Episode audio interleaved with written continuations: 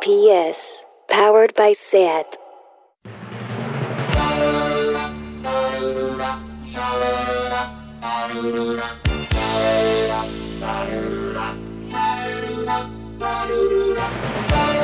Marea Nocturna con Desire de Fez, Jordi Sánchez Navarro, Xavi Sánchez Pons y Ángel Sala.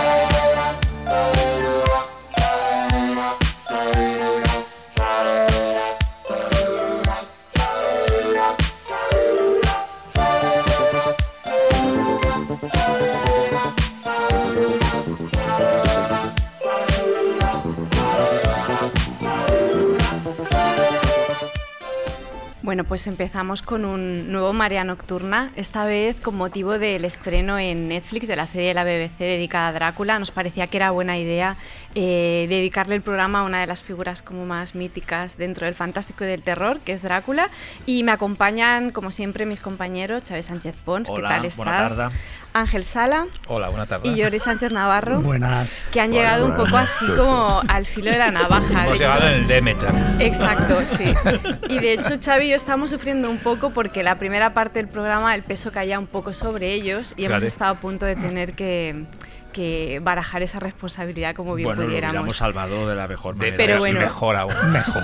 Hubierais mejorado, de hecho, lo nuestro. Claro. Yo creo que al final hemos conseguido, hemos conseguido eh, retrasarlo un pelín, pero aquí estamos todos y un poco la idea era esa, ¿no? Sí. Antes de entrar en materia, eh, hagamos un pequeño avance de lo que nos ha parecido la serie de la BBC así muy rápido, porque sí que hay que decir que la última media hora va a ser spoiler todo, Sí. el, rato, todo el rato, de hecho, más que spoiler, ¿no? Porque ya habiendo hablado previamente de la serie, eh, hemos entrado como en terrenos y esto que obviamente si no la has visto mejor no, no seguir a Ha partir hecho- de la ha hora hecho y media. todo el mundo ya, ¿eh? Sí, pero bueno, que, Sí, que sí, está es bien verdad. avisarlo, pero sí que es verdad que, mm, que está bien, ¿no? Avanzar un poco si va a haber bifos y vamos a estar todos un poco en sintonía. Bueno, yo creo que estamos. mm, a- hay tres que nos gustan mucho, mucho, mucho el nuevo Drácula. Hasta el tercer capítulo, que es el más polémico. Hombre, Y algunos diríamos que especialmente el tercer Sí, sí, el, capítulo, ter- el y- tercer y, episodio. eso mismo. Y tú de sí, en el fondo, te gustan mu- bastante, mucho el primero, Me gusta mucho el bastante el, segundo y el tercero no tanto. No, el tercero nada, o sea, es un o sea, poco que tampoco estamos tan en desacuerdo, ¿no? O No, sea, ahí sí- hay, una, hay un buen equilibrio. Pero sí que es verdad que yo creo que va a ser el... De todos modos, he de decir que he tenido que quedar con ellos previamente para ver un poco hacia dónde iba el,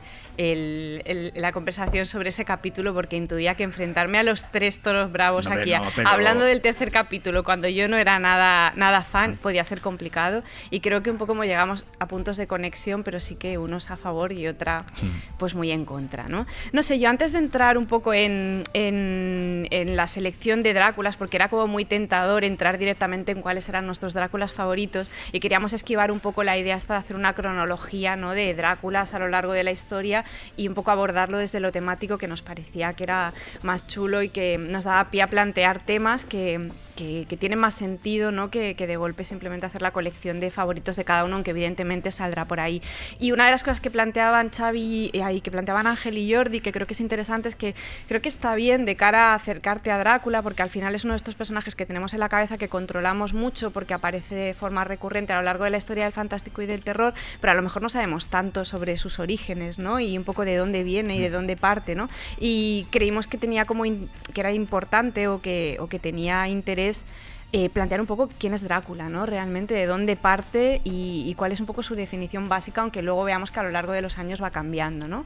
No sé quién se atreve a arrancar un poco. Ángel. Ángel, sí, sí, sí. No, es, eh, es, eh, es muy complicado en tan poco tiempo decir de dónde viene o qué es Drácula, porque Drácula es, eh, no es la primera vez que desde luego se habla o se escribe sobre vampiros. Drácula sobre todo es la compilación bastante culterana, porque Bram Stoker era un tipo bastante culterano, eh, de muchas tradiciones eh, orales y escritas que hay sobre el, el vampirismo, desde bueno, eh, las, la- las típicas leyendas de, de- los romanos, de los griegos, los burdalaks, los pirs rusos, es decir, muchísimas leyendas en todo el mundo, hasta en Japón, Sudamérica, pasando por una una perversión del, del- cuento de hadas, que era un género literario que funcionaba muy bien y funcionaba muy bien en, en el sector anglo eh, anglosajón y también germánico, eh, sobre todo pues esas leyendas de la, desde la Bella y la Bestia, los cuentos de Perrol, de la Bella Durmiente, o,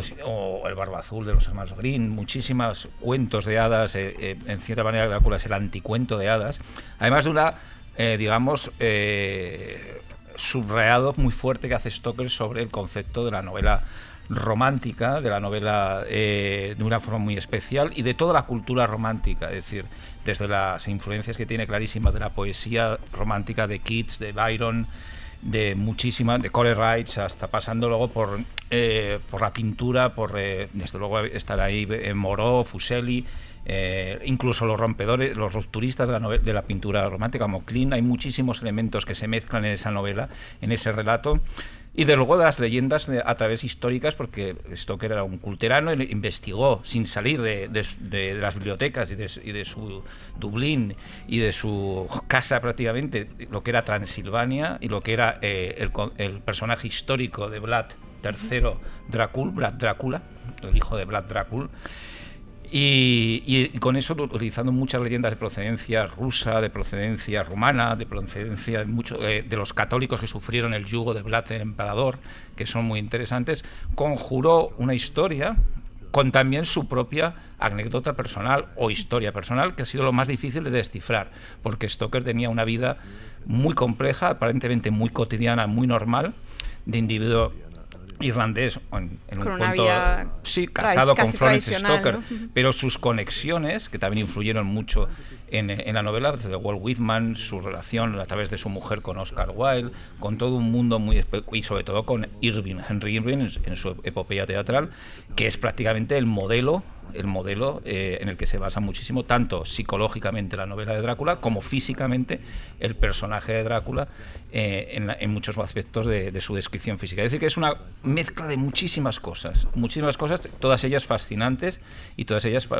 han derivado en historias como las de Radu eh, In the Search for Drácula de McNeil y Radu Floresco, desde el libro de David J. Skoll, es decir, hay literatura sobre la literatura en torno a dónde viene, quién era Bram Stoker, incluso últimamente eh, popularizado sobre todo por Radu Floresco y McNeil, el, personaje de, de el Empalador, ¿no? que, el personaje, entre comillas, es histórico en el que se basa Stoker y que se ha puesto muy mal también por la película de Coppola, ¿no? De que se hace una referencia explícita. Es que para mí era interesante eso, no tanto por, por hacer una Wikipedia de información sobre quién es Drácula, sino porque realmente a lo largo de las adaptaciones que se han ido haciendo, que es una cosa que hemos ido hablando nosotros en estas reuniones previas para preparar el podcast, muchos de los cineastas que se han acercado a Drácula han incorporado elementos propios de la biografía de, de Bram Stoker, con lo que no es una cosa que quiera simplemente dar como un colchón de información, sino que continuamente en estas películas se habla de forma a veces directa y a veces indirecta, incluso en esta versión de la BBC, de quién era Bram Stoker de una forma más directa o más indirecta, ¿no? Y por eso yo creo que, que es interesante porque a veces entendemos las obras un poco como una cosa casi aislada del autor, ¿no? Cuando son obras tan importantes y que trascienden y que, y que sobreviven al tiempo y, la gente que las estudia en profundidad, ya sea para interpretarlas, para analizarlas, para criticarlas o para adaptarlas al cine, hacen ese trabajo, ¿no? Yo sí que, Jordi, hay otro, de los temas que planteábamos era eh, cómo trasciende un poco la novela a lo largo de los años, ¿no? Cómo, es, cómo se recibe en el momento y la sensación también a todos como docentes, ¿no? de si esa novela sigue despertando interés para la gente que, que le gusta el fantástico tanto como espectadores como gente que, evidente, como a los creadores es obvio, ¿no? Porque es un personaje que es recurrente y que va apareciendo continuamente a lo largo de la historia del cine, pero, pero un poco esa sensación, ¿no? De cómo el libro va, va sobreviviendo al paso del tiempo y cuál es la percepción que se va teniendo de él. Sí, sí, más que el libro, incluso me atrevería a decir el personaje, ¿no? Es decir, voy a decir algo que es casi un perogrullo, ¿no? Es, es, obvio, pero lo más interesante o lo increíblemente interesante de Drácula es que es un personaje tan potente que se convierte mito casi inmediatamente. Es decir, Ángel lo ha explicado muy bien de una manera erudita, que, es una compilación o una destilación de diferentes vampiros, pero de hecho, aunque nadie sepa, es decir, aunque una persona no sepa eh, quién es Bram Stoker, que existe una novela llamada Drácula, la gente sabe, todo el mundo, incluso un niño pequeño sabe que Drácula eh, le espantan los ajos, tiene colmillos, se- sí, tiene sí, colmillos, duerme luz, por el sí. día, duerme por el día, eh, se levanta por la noche para depredar y saca- chupar la sangre de los vivos, la cruz eh, le puede ah, asustar o, o incluso dañar y hay que matarlo con una estaca en el corazón. Todo eso la gente lo sabe, es decir, se ha convertido en un mito. ¿Por qué? Eh, por una serie de razones. Primero porque es un personaje, un, personaje que es un- todo un hallazgo, es un hallazgo muy feliz, pero además por el momento en el que nace. Es decir, la novela es de finales del siglo XIX, eh, es cuando el teatro de masas está empezando a funcionar en serio.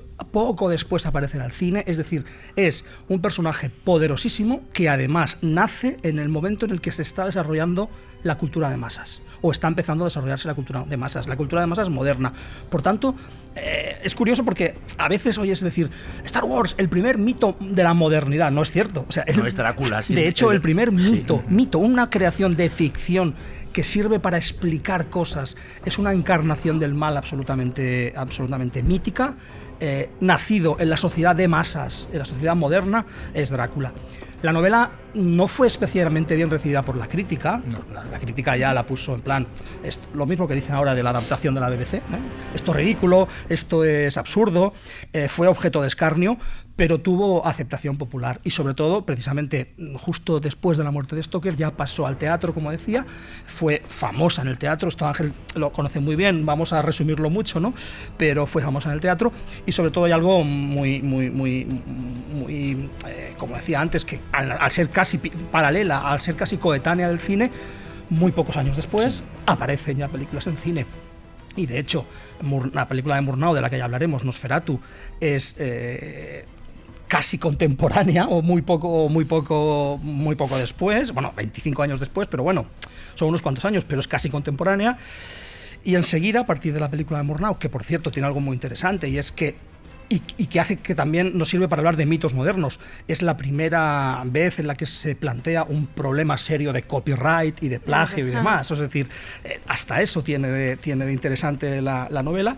Eh, bueno, enseguida empieza a, el cine a acercarse a ella y se convierte en una especie de mito. Y a esta cosa que dice Jordi, que, es interesante, que es lo de cómo eh, tiene la capacidad como de que funciona como un catalizador de las necesidades del momento, ¿no? En el momento en el que el Drácula se convierte en una cosa de masas, ¿no? Es precisamente por eso, porque hay un proceso de identificación, aunque sea por la rabia del personaje, por, por lo que sea, pero hay como una y es algo que es un poco el primer bloque que planteábamos en el podcast, que era cómo el Drácula, mm, las distintas versiones llevan toda una carga social, ¿no? Son reflejos de un momento muy concreto. O sea, eh, los Dráculas no aparecen porque sí. Puede haber cosas un poco más caprichosas. Yo que sé, el de Luke Evans, aún así creo que está marcado en un contexto de cine de superhéroes y, o sea, ninguna aparece como porque sí, a lo mejor propuestas más de autor o, o pelis de vampiros más libres, pero realmente la adaptación del Drácula casi siempre responde a un momento muy concreto y se hace eco de una sensibilidad, de un estado de ánimo, de un enfado o de todo lo contrario, ¿no? Son pequeñas Y- actualizaciones, ¿verdad? digamos, de, de algo que Mm. está ocurriendo. ¿no? Siempre eh, enfrentarte a los distintos Dráculas, o al menos los más importantes, te permite hacer un paseo histórico, ¿no? De, de- de qué pasaba en cada momento. No sé cómo lo... Tú Bueno, avanzabas todas- un poco sí, el Nosferatu, De todas ¿no? maneras, también hay que analizar que Drácula es una muy buena eh, novela de terror y una novela de entretenimiento. Que esto, esto claro, esto para. eh, justo nace cuando, pocos años. Bueno, cuando ya está el cine o está a punto de surgir. O sea, Drácula, Clive Barker la definía como un melodrama romántico exploitation. Y una, y una novela sensacionalista que en la época tuvo mucho éxito porque era una novela que salía mucha sangre, era muy, era muy grotesca, era un tío que se convertía en hombre lobo, o sea, era algo, fue una novedad y era muy comercial y la gente que, que quería leer cosas que no se habían escrito aún. O sea, que, sí, fueran bueno. tan explícitas. Y- y hay como una, una, ¿no? una, una conexión con ese gran guiñol también de hacer una novela que tiene una calidad ah, eh, lit- literaria muy grande, pero que a la vez es puro entretenimiento y es divertida y es loca y es... ¿no? ¿Qué piensas? Yo creo, yo creo que sí, pero yo- hay una- un tema que creo que Jordi eh, eh, lo, lo puede completar de lo que voy a decir perfectamente, que es cómo esta novela eh, consiguió lo que otros otros buenos escritores y otras buenas eh, historias muy, muy un poco antes que ella aunque consiguieron una cierta fama, no consiguieron. El Carmila de de Fanú, por ejemplo, o el, el poli- o el vampiro de Polidoro, que fue bastante popular en cierta manera, pero no consiguió el, el impacto.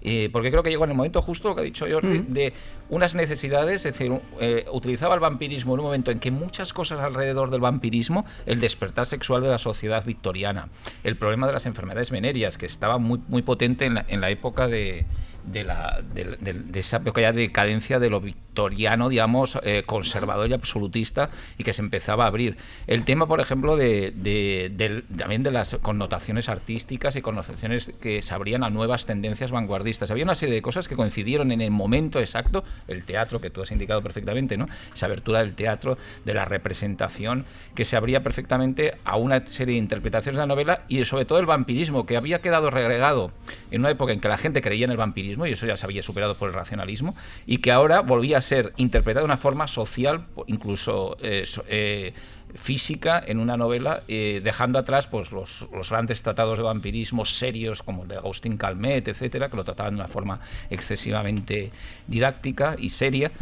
Y en un tema, como has dicho tú, Xavi, de entretenimiento. Es decir, que hay muchas cosas que coinciden en ese mismo momento para que hagan sí, de sí. Drácula un fenómeno. Y es que Stoker la escribe con la intención de que se convierta en una obra de teatro, que él muere antes de ver, de ver pero su sueño es que, la- es, que la- la- es como, podríamos hablar que es como una especie de protoguión cinematográfico, sin quererlo, de, de un escritor brillante, ¿no? Que, su- como habéis explicado muy bien, cogió las tradiciones que habían, sobre todo venían de Europa del Este, porque los de- del vampirismo, los bordalax, y, lo, y, lo, y lo hace todo un compendio que se ha acabado convirtiendo en la obra de referencia de, de no solo del personaje de Drácula, sino del vampirismo también, que eso es otro programa, ¿eh? Porque vamos a Y al, de mismo tiempo, ¿eh? y al mismo tiempo un superclásico que en 123 años no ha dejado de estar disponible en las librerías. Es decir, es un libro que siempre está disponible en buenas ediciones, en ediciones baratas, en ediciones de bolsillo, sí, en sí. ediciones clásicas, de Penguin, de, de clásicos literarios anglosajones, y que en todo el mundo ha estado siempre disponible durante que- tantos y años. por durante cierto, eh, a- también es una novela, para ir acabando, rabiosamente moderna, porque la novela está llena de los, de, los avances tecnológicos punteros que habían a finales del siglo XVIII. O sea que ya Stoker ya tenía, ya tenía esa intención de ser una novela que estuviera conectado con la actualidad. Sí, sí, es De que era una novela, era una no es novela actual en aquel sí, momento. de hecho es claro. una novela que, que- que habla de, de una cosa terrorífica en el momento, en la época. No es una novela que esté ambientada en el siglo XVI. No sé si me- o sea, por esa es la gracia máxima de Drácula y que sigue siendo tan, pues una de la- tan, tan Por eso es moderna. interesante varias cosas que iremos hablando de Ah, las sí, adaptaciones exacto. que, que juegan, van y vienen en, en la se acercan o se alejan de la estructura temporal Sí, de la, sí, sí, de la sí. historia o de la de, de- de la localización temporal de la historia original. que la excelente versión de la última de la BBC lo hace muy bien. Y Netflix, más adelante. Pero antes de llegar a la de la BBC, el otro día dijimos, bueno, hay que acotar un poco, hay que Sí, hacer sí, la limpieza de escaleta mítica.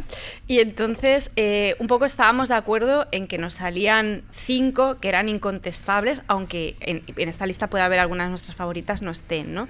Pero serían el Nosferatu del 22, ¿no? El Drácula de Browning, el Drácula de la Hammer, el Drácula de John Badham y el Drácula de Francis Ford Coppola. Estas son un poco las que yo creo Sí, que definen un sí, poco el, sí, por, el por el, personaje por el a lo- impacto, lo que digamos, tienen, sí, que sí. tienen en, exacto. en, en- en y el porque son cine muy mainstream. diferentes entre Y sí. porque marcan un antes y un después cada vez que aparecen estas películas a la hora de retratar al personaje. ¿Cuál es vuestra favorita? De estas cinco, Es complicado, ¿eh? Es muy La difícil pregunta. porque precisamente por eso, porque son muy distintas y todas tienen un impacto brutal en el momento yo me y un quedaría impacto con la en la de la historia Hammer. del Por si cine. tengo que elegir, yo con la de la Hammer me quedaría.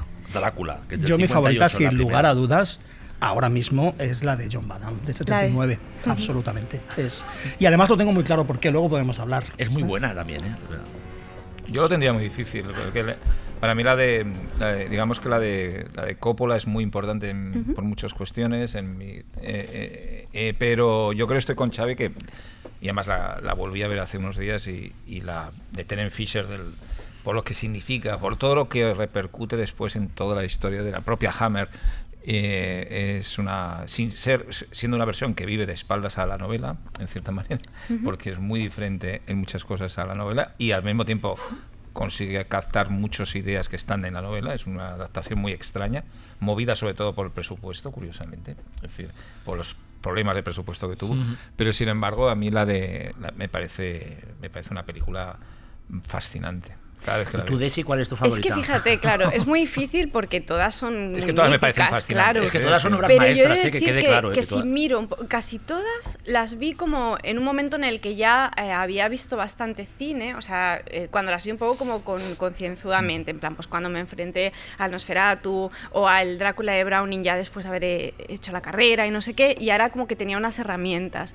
Cuando vi el Drácula de Francis Ford Coppola, de golpe para mí fue como un, un- un shock brutal, ¿no? Porque de golpe era una peli que era mainstream, no era una peli que la gente iba a ver al Sí, cine, sí, un blockbuster. pero que de golpe era un blockbuster que se adentraba en la fantasía de una forma muy radical, que tenía esta cosa de que era muy experimental. En realidad la peli es súper moderna ahora también, No, en no, es una todo. en Es peli. cuestiones súper antigua y súper y moderna a súper moderna, exacto, pero en todo, en puesta en escena, el vestuario, o sea, era como que de golpe me cruzó los cables. Y luego una cosa que yo he aprendido como a valorar mucho últimamente, que es en qué momento me enamoré de actores y actrices en el cine, que es fundamental para eh, para que te guste el cine, ¿no? Y es de estas pelis en las que de golpe la cosa está como de, de entender la fascinación por el cine, por lo físico, por los actores que se tocan, que no sé qué. Fue como una de las pelis que para mí fue reveladora, con lo que no entro ni en si es mejor adaptación o peor, pero fue para mí una peli que fue clave y que, y que creo que fue muy importante por lo que supuso en el cine del momento y que yo creo que sí que marcó, me estoy adelantando un poco y quizá tendría más sentido hablar primero de las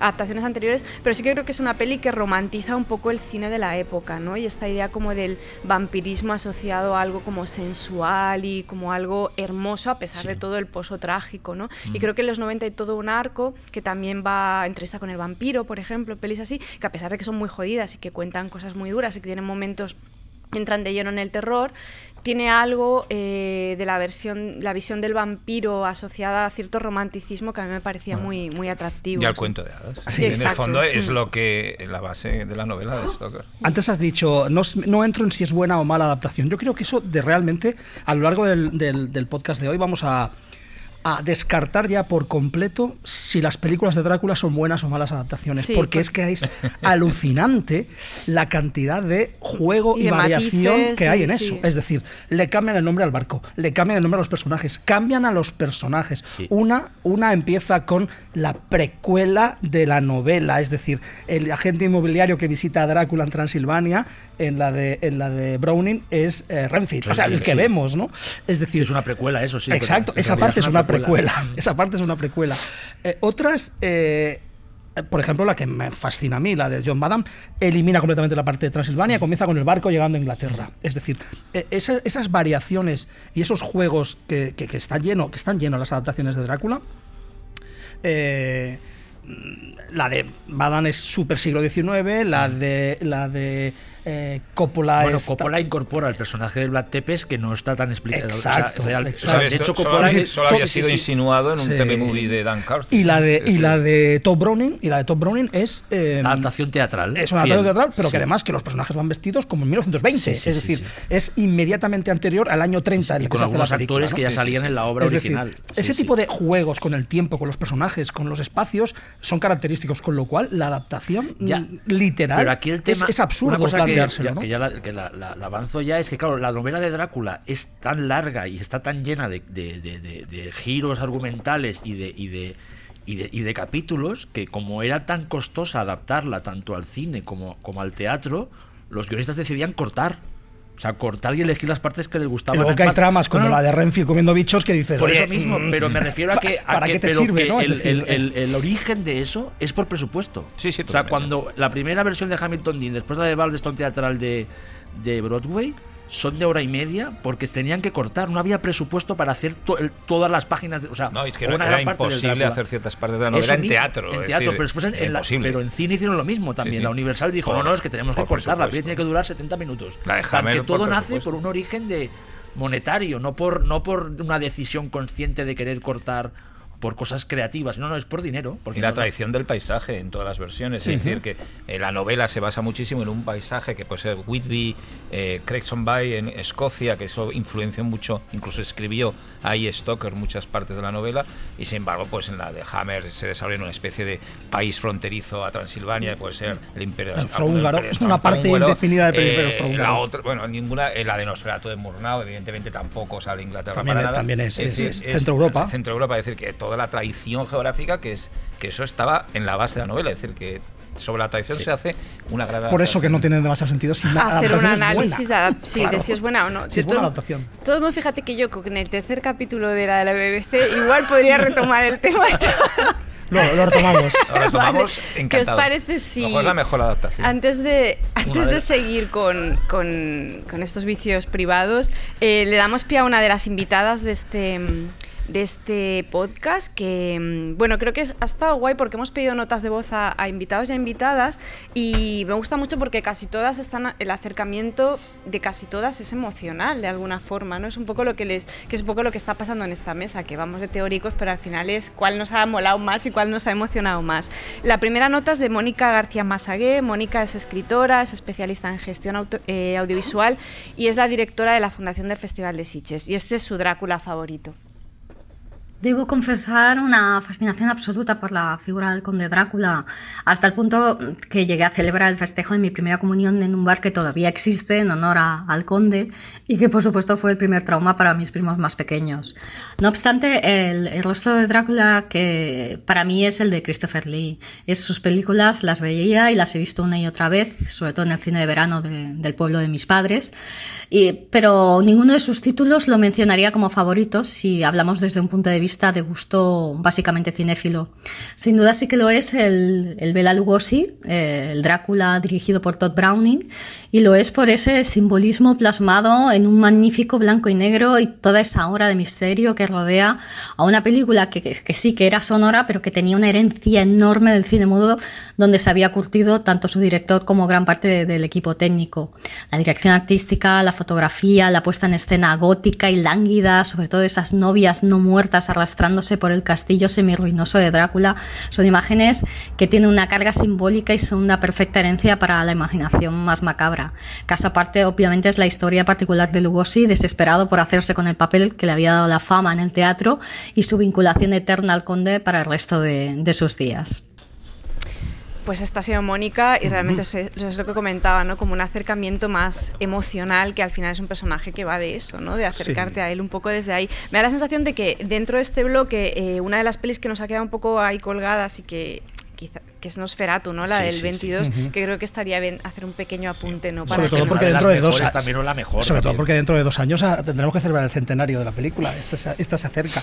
Eh, no, precisamente decías antes que con la nota de Mónica, ahora acabas de decir que, que es un acercamiento eh, emocional. Eh, es que a Drácula, en el fondo, solo nos podemos acercar emocionalmente. Es un monstruo diferente a todos los demás. Es un monstruo que antes de matarte te seduce. ¿Eh? Es un monstruo que seduce a la gente. Y efectivamente es lo que ocurre con, con- con sus películas que seducen. Con una diferencia, eh, precisamente, o con una, con una excepción. Nosferatu. Nosferatu es el único, mm, la única versión de Drácula en la que Drácula no tiene nada de De seductor. seductor, y a la ya. vez, Es y a un la- y a la vez es espantajo. más fiel al, al Drácula decrépito de la novela Y original. en la que versión parece una de, limaña de, nocturna. mm, la versión de Herzog todavía era más bueno estaba muy a la par pero a mí me impresionaba más por una cosa tan simple como que era en color y era bastante Y la de Elías Merich. También, Shadow La versión de- of the la de- que viene a ser un making of. El la versión de Murnau sí, nace, el- nace precisamente muy, muy próxima, digamos, en el tiempo, apenas un- unas décadas después, dos décadas después de la, de la, de la novela, y es, como decíamos antes, eh, un conflicto interesante de copyrights, porque es que intentan adaptar la, la- la novela, se apropian de la novela, no solo Murnau, sino la, la- la- la- la cuadrilla, la pandilla esta que tenía Murnau a su alrededor. Alvin, Alvin Grau, un ocultista ocultista reconocido, reconocido, que era artista y era el diseñador de, de arte y el diseñador de producción de, de Murnau. Eh, Henry Galen, el, el- el guionista también de todo el cine alemán de la, de la época, también director, también colaboró con la, con la película. Este trío hacen una eh, película en la que quieren ir más allá, quieren coger la novela de, de Stoker y hacer un auténtico ritual de invocación y de jugar con el mal, de Bueno, acercarse una al mal, ¿no? sinfonía del terror. Una sinfonía de los que- horrores. De los Una horrores, sinf- que es el Una subtítulo. sinfonía del terror. Bueno, ¿no? y, y brevemente. Y entonces yo- llega Florence sí, aquí y dice... Stoker. La, novela de mi marido no la toquéis o mm, previo pago. Sí, sí. Intentan hacer una negociación y tal y las cosas se complican, con lo cual todo aquel ritual mágico, chiflado, esotérico Bueno, es que, que- querían sí, hacer estos se convierte en algo prosaico, Es una que cuestión de pasta, Stoker ¿no? quería quemar todas las. Si hubiera sido por ella, y de hecho lo con- consiguió la orden Las de copias quemar todas las copias del Nosferatu de Murnau. Y como se podían ver en. O sea, los coleccionistas de la época que ya habían de cine. Tenían copias privadas de, del Nosferatu de Mornau porque sabían que era algo que, eh, bueno, que era una obra maestra. Y durante muchos años se veía en plan, como si, bueno, de forma ilegal, en pases privados. Y brevemente, que el hecho de que toda esta gente, Murnau, uno de los pioneros del cine, ya se fijara en la novela de Stoker, claro, te lo está explicando todo. O sea, que vieran el potencial de la novela de Stoker para atreverse a hacer una versión sin pagar copyright, o sea, libre, porque ellos vieron que ahí había material, materia prima alucinante para fabular sobre el terror y, jugar con la parte con la imagen porque tú Ángel nos explicaste en las reuniones que tuvimos previas al, al, programa esto tan bonito de cómo juega con la luz. Claro. Como con la luz del cine mata a Nosferatu o sea como en el fondo hay un concepto nuevo verdad que la novela no aparece. En el fondo la, luz debilita no debilita, pero realmente el, primer el primer digamos artefacto cultural que, que identifica luz como asesino de vampiros, claramente es el Nosferatu de Murnau.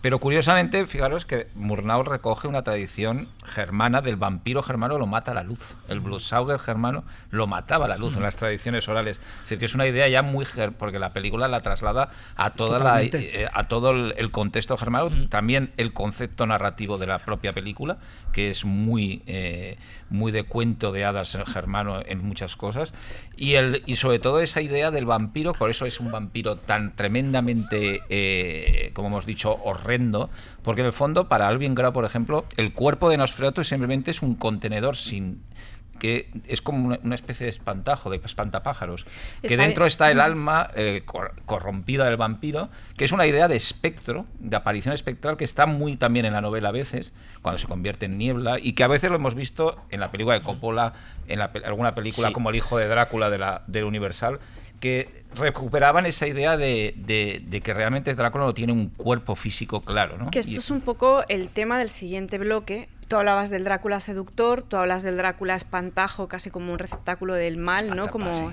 has dicho algo así, ¿no? Espantapájaros. ¿eh? Como una... Espantajo. Y espantajo. a ver si se me va a aparecer William Dafoe por ahí y me va Pero realmente eh, hay distintas versiones del vampiro, desde el más sofisticado y seductor, que es algo que en algunas de las notas de voz aparece de forma recurrente y aplicado al mismo Drácula, además, hasta el que realmente era como una expresión del mal que llevaba dentro, ¿no? Eh, este es el, el motivo del siguiente bloque. Yo creo que está bien pasar al próximo ya. ¿Estás escuchando? Marea Nocturna.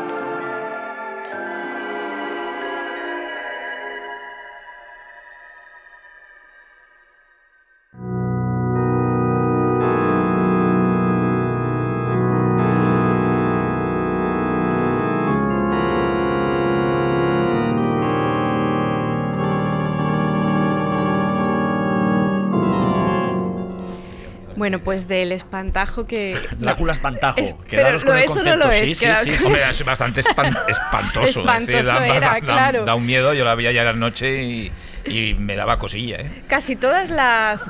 La, en muchas de las notas que iremos escuchando hoy, eh, un poco la figura que trasciende es la del Drácula que seduce, ¿no? El que tiene un atractivo y que está vinculado a la sexualidad y que está vinculado al erotismo, ¿no? Pero evidentemente no son todas las caras que ha tenido Drácula a lo largo de la historia del cine e incluso en, muchas de las pelis tiene varias caras, ¿no? Porque en la de Coppola, por ejemplo, conocemos varias versiones del mismo Drácula. Yo creo que hay un Drácula en, en Gary Oldman que es atractivo también, o sea, que, hay, eh, que esta cualidad de seductor también la tiene, no, evidentemente en todas, las, en todas las escenas, ¿no? Pero sí que es verdad que nosotros un poco haciendo así vaciado de, de ideas nos aparecía como un Drácula como una especie de parásito, alguien que se te engancha, alguien que te consume, alguien que te deja totalmente seco, que sería el Nosferatu de Murnau, también sería el Nosferatu de Herzog, por ejemplo. Em, uno que tiene esta cosa como de diamante diabólico, ¿no? de diamante loco, que estaría en el Drácula de la Hammer y que estaría también en el de John Badham, que tú lo has visto hace poco, lo has revisado hace poco. De hecho, el, mm. eh, Fran Langella es, es precisamente la gran encarnación del, del vampiro súper seductor. Y de hecho la película juega mucho con el romanticismo exacerbado, incluso por la música de Williams, todos los acantilados, las olas que hay en las tormentas, esa, mar embravecida, esa música wagneriana de Williams, que es una obra maestra en sí misma la música, juega muy claramente con el vampiro romántico, con la versión más romántica del, mito de Drácula, que luego Coppola eh, recupera, pero yo creo que donde está exacerbado hasta límites... Está un poquito más ajustado. Está al diría yo. límite absoluto. La de en el la de. Yo creo que la de Coppola a veces chirría un poquito con la- en, en ese romanticismo. Cuando se- a mí que Drácula llore es algo que aún no le he perdonado. Y le perdonas salir con mucho, una ¿eh? tablet en la no de la BBC y, y no le perdonas que llore, Hombre, ¿no? pero es que la tablet mola más que que llore. Pero bueno, además ya no es que llore, es que coge- en la de Drácula coge, de Coppola coge un berrinche.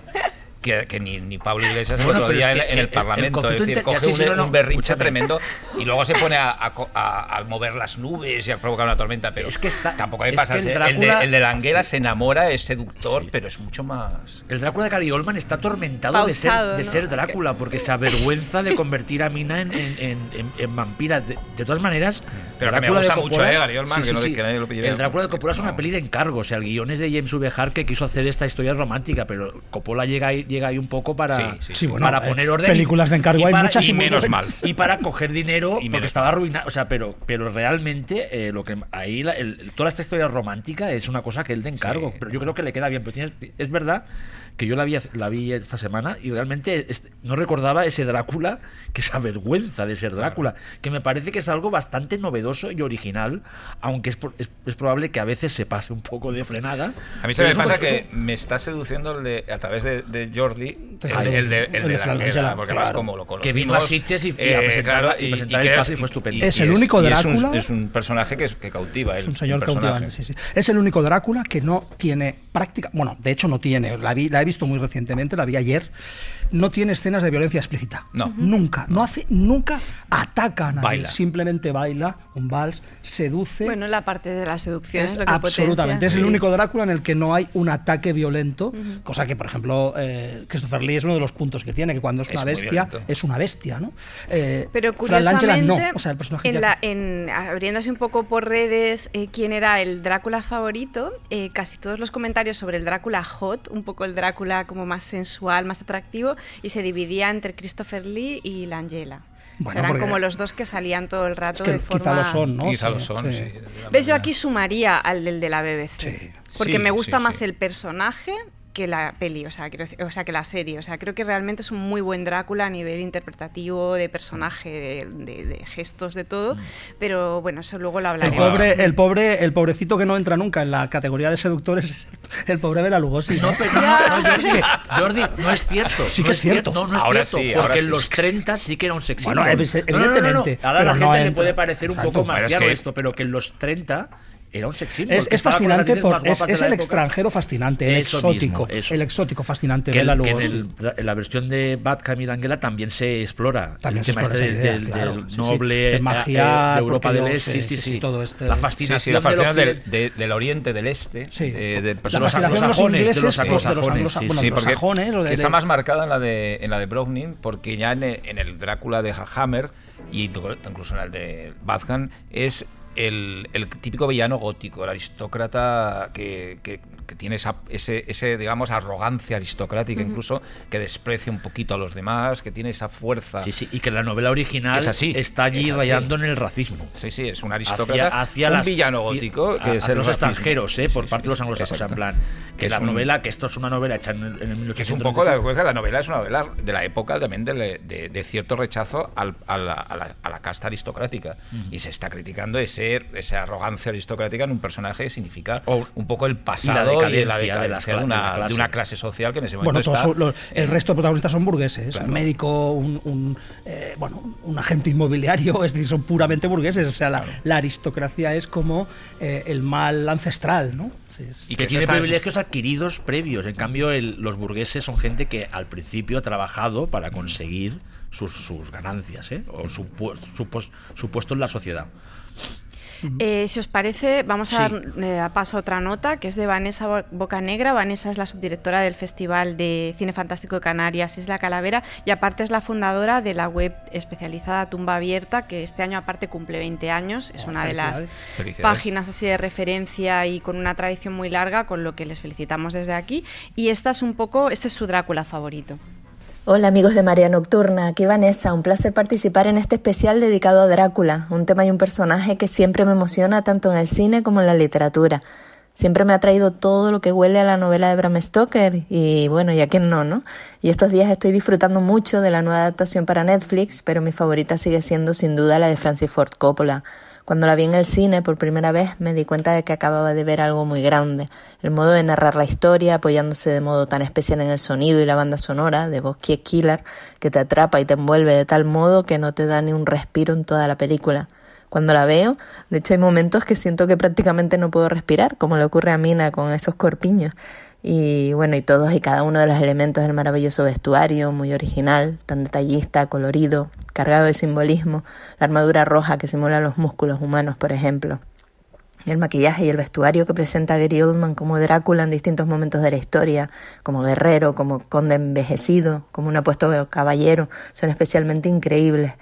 Y bueno, y todo el reparto fabuloso, con Wynonna Ryder como Mina, Keanu Reeves como Jonathan Harker, Anthony Hopkins como Van Helsing, Tom Waits como Renfield y bueno, y el resto del reparto. Hace unos meses tuve la oportunidad de volver a ver la película en pantalla grande con la banda sonora interpretada en directo y fue una experiencia inolvidable. Y es que cada vez que veo esta película la disfruto como si fuera la primera vez. Un abrazo y hasta pronto. Bueno, estará la opinión de Vanessa, eh, creo que muy bien defendida, Sí, ¿no? La, la versión sí. de Y- y- su versión y favorita. como ha elegido el Drácula de Coppola, eh, me gustaría añadir que Coppola lo que explica de su Drácula es que quería hacerla la- lo más teatral, teatral posible. Y además tiene todo, todo tipo de trucajes antiguos.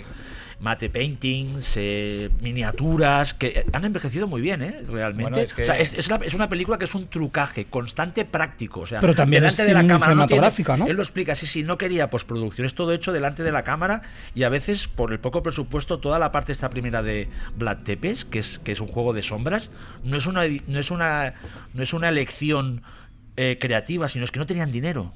Y Román Coppola, su hijo, le dijo, oye, ¿cómo podemos hacer esto? Y Sí, dijo, sí. podemos hacer un juego de sombras. O sea, pero la- Roman después Coppola es, queda- es dise- diseñador de efectos visuales y, queda y muy segunda bien unidad. realmente, pero Coppola no para de decir, yo quería hacer una cosa salida de madre, o sea, un, un despiporre Y visual. porque quiere hacer un homenaje a, a algo que hicieron en, la- en las versiones teatrales de, de Broadway con Fran Langella, precisamente, y con Terence Stamp en Londres, de que los decorados los hizo Edward Gorey. Sí. eh, y que eran maravillosos y que en, en cierta manera Coppola en algún momento pensó en recuperar una cosa parecida para la película, pasa que Sony en eso lo veía excesivo y, le- y, y son y generaron merchandising esos esos decorados se pueden aún se pueden comprar en un, en Y un la juguete de- de, sí, sí. eran maravillosos y estaban en las, en las versiones teatrales de la de la versión de luego hizo John Badham. Y la peli de Coppola, a pesar de a pesar de ser una película en color, tiene un, un juego con la sombra Shadowplay que el mismo Coppola habla que estaba burn- o sea, que era un homenaje constante al, al Sí, sí, sí. alemán. O sea, es una película compendio que vista ahora, ¿no os parece, no os parece como marciano que fuera un blockbuster? Porque ahora es, Es una película yo- como de au- parecía una película de autor loca ahora. Yo y realmente fue una película, cuando yo fui a verla al Florida, la cola daba la vuelta, o sea, el cine No, estaba lleno, daba, brutal, fue fue un una, fue una brutal. revolución y la ves ahora la película y parece una película de arte y ensayo realmente. Es que yo cerraría un poco el bloque este planteando una cosa que el otro día le planteaba a Ángel y es, ¿vosotros creéis que un Drácula hecho en cine con presupuesto, pero no super hit, es decir, no dirigido por Tarantino y con Brad Pitt de actor, o sea, un Drácula bien hecho por un estudio, pero sin este añadido como de, de que tienes como el plus de que es un director eh, acontecimiento, un actor que taquillero, hubiera funcionado, porque yo tengo la sensación de que, de que un poco eh, la tele rescata al personaje en este momento, en un momento en el que el- las pelis, un poco el blockbuster y las pelis grandes están secuestradas en otra dirección, y yo tengo mis dudas de si esta peli eh, si esta adaptación de Drácula, concebida de una forma similar, no necesariamente como se concibe para la BBC, porque es muy tele en todos los sentidos, y es una cosa que también hemos hablado, hubiera funcionado. Ahora, eh, no sé. Yo Podría creo que no. ¿eh? A ver, el Drácula Pero- Untold, ¿cómo fue? Ángel? No fue mal. fue muy- Eh, no fue, fue mal. no fue mal. No Eh, fue fue mal. una película que creían que iba a ser la gran desastre Universal de, eh, del, del año que se estrenó y se defendió bastante, sobre es una todo. peli que en- nadie en- se acuerda de sí, ella. pero a nivel de económico no fue un desastre. Y a nivel de internacional, fuera de Estados Unidos, funcionó bastante bien. Es decir, mm, bueno, mm, no, eh, yo creo que según cómo se hiciera y según cómo se publicitara y siempre tiene a favor un nombre que es muy, muy comercial, es decir, Drácula. Es decir, eh, a lo mejor luego más o menos podría funcionar, pero yo creo que yo, yo estoy seguro, y a lo mejor me equivocaré, ya lo, ya lo hablaré más, que veremos un Drácula cinematográfico y no de aquí a mucho tiempo. Pero de que gran será- estudio, ¿eh? Sí, pero que será de gran estudio, será de, será de gran con- director. Exacto, decir, a eso me director. refiero. Es decir, eh, en el 78-79, cuando John Badham hace Drácula, es el director de Fiebre del Sábado Noche. Es Claro. decir, es uno de los top. Luego no ha ido por la vía de, de- de Spielberg y tal, pero Era un top. Era un top, era un top en la época. Director de la prueba más taquilla del- segunda prueba más taquilla del 77. Claro, claro. Y, y, eh, y Coppola en los 90, hombre, no es, un, no es un top, pero es un tío muy dotado de prestigio, o sea, con muchísimo claro. prestigio, con lo cual estas operaciones de Drácula siempre han... Bueno, y Todd Browning Y era un tío Browning era- era- relativamente... era el director tío- estrella de la Universal Era un tío la rela- época. realmente, realmente Yo creo que ahora, potente, ta- ¿no? tal y como ha cambiado la como ha cambiado la forma en la que se hace el cine, en la que se consume, en la que se estrenan las pelis, o sea, en el momento de ahora, o sea, yo para mí es inconcebible si no es de esa forma, es decir, como planteado como peli Como que acontecimiento. Guillermo del Toro diga, voy a hacer un mi sí, Drácula. o Tarantino, o alguien Sí, como to- no, ya, ya, estos- pero por decir a alguien que esté asociado a la idea de acontecimiento. pero estos directores que pero hacen dime qué trabajos, director, o sea, estos es que directores si- que hacen historias suyas solo, tipo Tarantino, Paul Thomas Anderson, Christopher Nolan, Sí. nunca harían una, una adaptación de algo tan visitado ya, ¿no? Mm, Igual Nolan, fíjate que no me parecería. Pero sí, Nolan lo petaría, claro. O sea, Nolan lo petaría con. bueno, Batman, bueno, ¿no? Batman, sí, Sí. pero lo petaría con un Drácula, claro, pero porque hay el plus de que es Nolan. O sea, Sí. ¿sabes? Es decir, sí, no sí, porque. bueno, pero es- también en Drácula de Coppola el plus Claro, era- claro, total. mucho- se ha pasado la historia el Drácula de Coppola Es decir, Exacto. en ese momento Mm. Coppola eh, era, era ahora lo sigue siendo por el padrino por Apocalypse Now pero es un es un dios Muchísimo prestigio. de que cuando suena de, oye película importante película mítica no entonces bueno, Bueno, es que es de estos directores, me estoy yendo un poco por los cerros de Úbeda, pero es así que de golpe dices, bueno, Drácula, y empiezas a contar, hay Drácula Coppola, y empiezas a contar y dices, joder, Coppola, o sea, es que son muchas, Sí. son muchas obras maestras, es que no son dos, o sea, realmente es No, que es no. muy heavy, claro. Estás escuchando Marea Nocturna.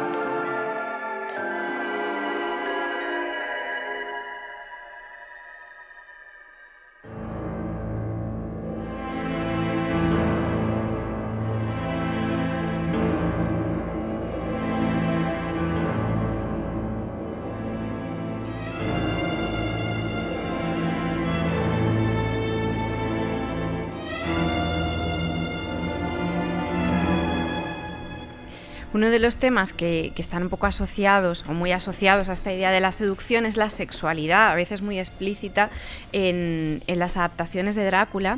Eh, a mí hay una nota que nos ha hecho Mary Cuesta. Mary es crítica de arte, comisaria de exposiciones y justo ahora está coordinando todo lo que son actividades y mesas, actividades paralelas y mesas redondas de una exposición que lleva por título Vampiros, la evolución del mito, que es una exposición sobre vampirismo que se inaugura en febrero en Caixa Forum de Madrid, pero creo que va ser, a ser itinerante y pasará Hacia- por hacia Barcelona. verano está en Barcelona. Exacto. Y ella nos habla de su Drácula favorito, yo creo que hace hincapié un poco en esta condición seductora y sexual y me parece que es una buena manera de comenzar este bloque. Hola, soy Mary Cuesta y sin ninguna duda mi Drácula preferido es Christopher Lee. Porque creo que es el Drácula que aporta el erotismo. Sí que es cierto que Bela Lugosi ya traía consigo la sexualidad del acto de morder la mujer en el dormitorio desnuda enseñando el cuello, etcétera, etcétera. Pero está claro que Christopher Lee lo que le añade, por un lado, es esa sexualidad, ese erotismo, porque es un hombre bien parecido, eh, con lo cual yo creo que es una dimensión eh, fundamental de Drácula de un Drácula más moderno, de un Drácula más pop también, un poco a tono con esos colores y con toda esa lisergia propia también de la época de los 60, de la Hammer. Y bueno, sin ninguna duda para mí es como mi preferido. También es que es un icono de estilo y también después hay que tener en cuenta que Christopher Lee es un grandísimo, cuando te informas sobre él, es un grandísimo profesional, era una persona de muy gran y muy buen corazón. Y, aparte, oye, que tenía un grupo de metal, o sea que acabó su vida también pues totalmente inmiscuido y totalmente vinculado al mundo de, la, de las fantasías oscuras. Así que sin ninguna duda, mi preferido, Christopher Lee. Es muy guay, Mary, porque aparte está de mudanza, con lo que, Mary, te mandamos un abrazo muy grande y tenía a todos los mudanceros callados para ya grabar Para la este nota. Para hablar de Drácula, ella. y tenía todos en silencio, en plan, por favor, ahora dejad de hacer cajas porque tengo que grabar Dejar una los nota. ataúdes, ¿eh? Exacto. Y aparte... eh, Estaban metiendo tierra de Transilvania en las cajas. Y al cabo de un rato me envían un par de WhatsApps que me han hecho mucha gracia, que me decía, sobre todo tienes que decir que hay una mención especial para el peliculón Drácula y las bellizas de la Hammer. Y luego también quería defen- defender mucho el vampirco de Cook de Portabella, del que hablaremos ahora en una parte un poco dedicada más a los Dráculas, un poco más raros o más atípicos. No, bueno, com- completamente de acuerdo. Aparte, que Christopher Lee es uno de los mejores y además el primer Drácula realmente sexual, porque la sexualidad de Bela Lugosi, vista ahora, es un poco naif.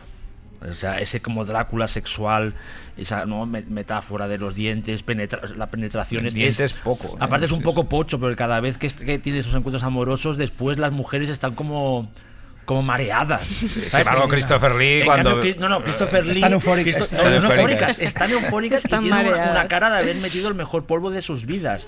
Porque además, Terence Fisher, que era un, era un director súper inglés, pero a vez era súper provocador y era cero puritano, claro, la Inglaterra de, los, de finales de los 50 es extremadamente puritana. Y lo que hace el Drácula de la Hammer es, a, a- a través del género del terror, pasarse Hombre. La, la censura por allí y, a- y hacer todo tipo de simbolismos Y y, tenía- metáforas sexuales muy claras. Porque los, después de ver a- siempre a Christopher Lee, que sus entradas a los dormitorios son espectaculares, ya, son un orgasmo en sí, las mujeres salen con una cara como si hubieran pegado el mejor Hombre. polvo de sus Y vidas. tiene Es muy mala leche, ¿eh? porque el, en Melissa Strimblin, a- antes de, de tener la seducción de Drácula, en la película de Fisher, en la primera, está haciendo, eh, está cosiendo, está Sí. haciendo una eh, ganchillo, una cara de aburrida, tremenda, y, y después cuando viene de pasar la noche con Christopher Lee, viene que incluso el marido le dice, pero ¿de ¿qué te ha pasado?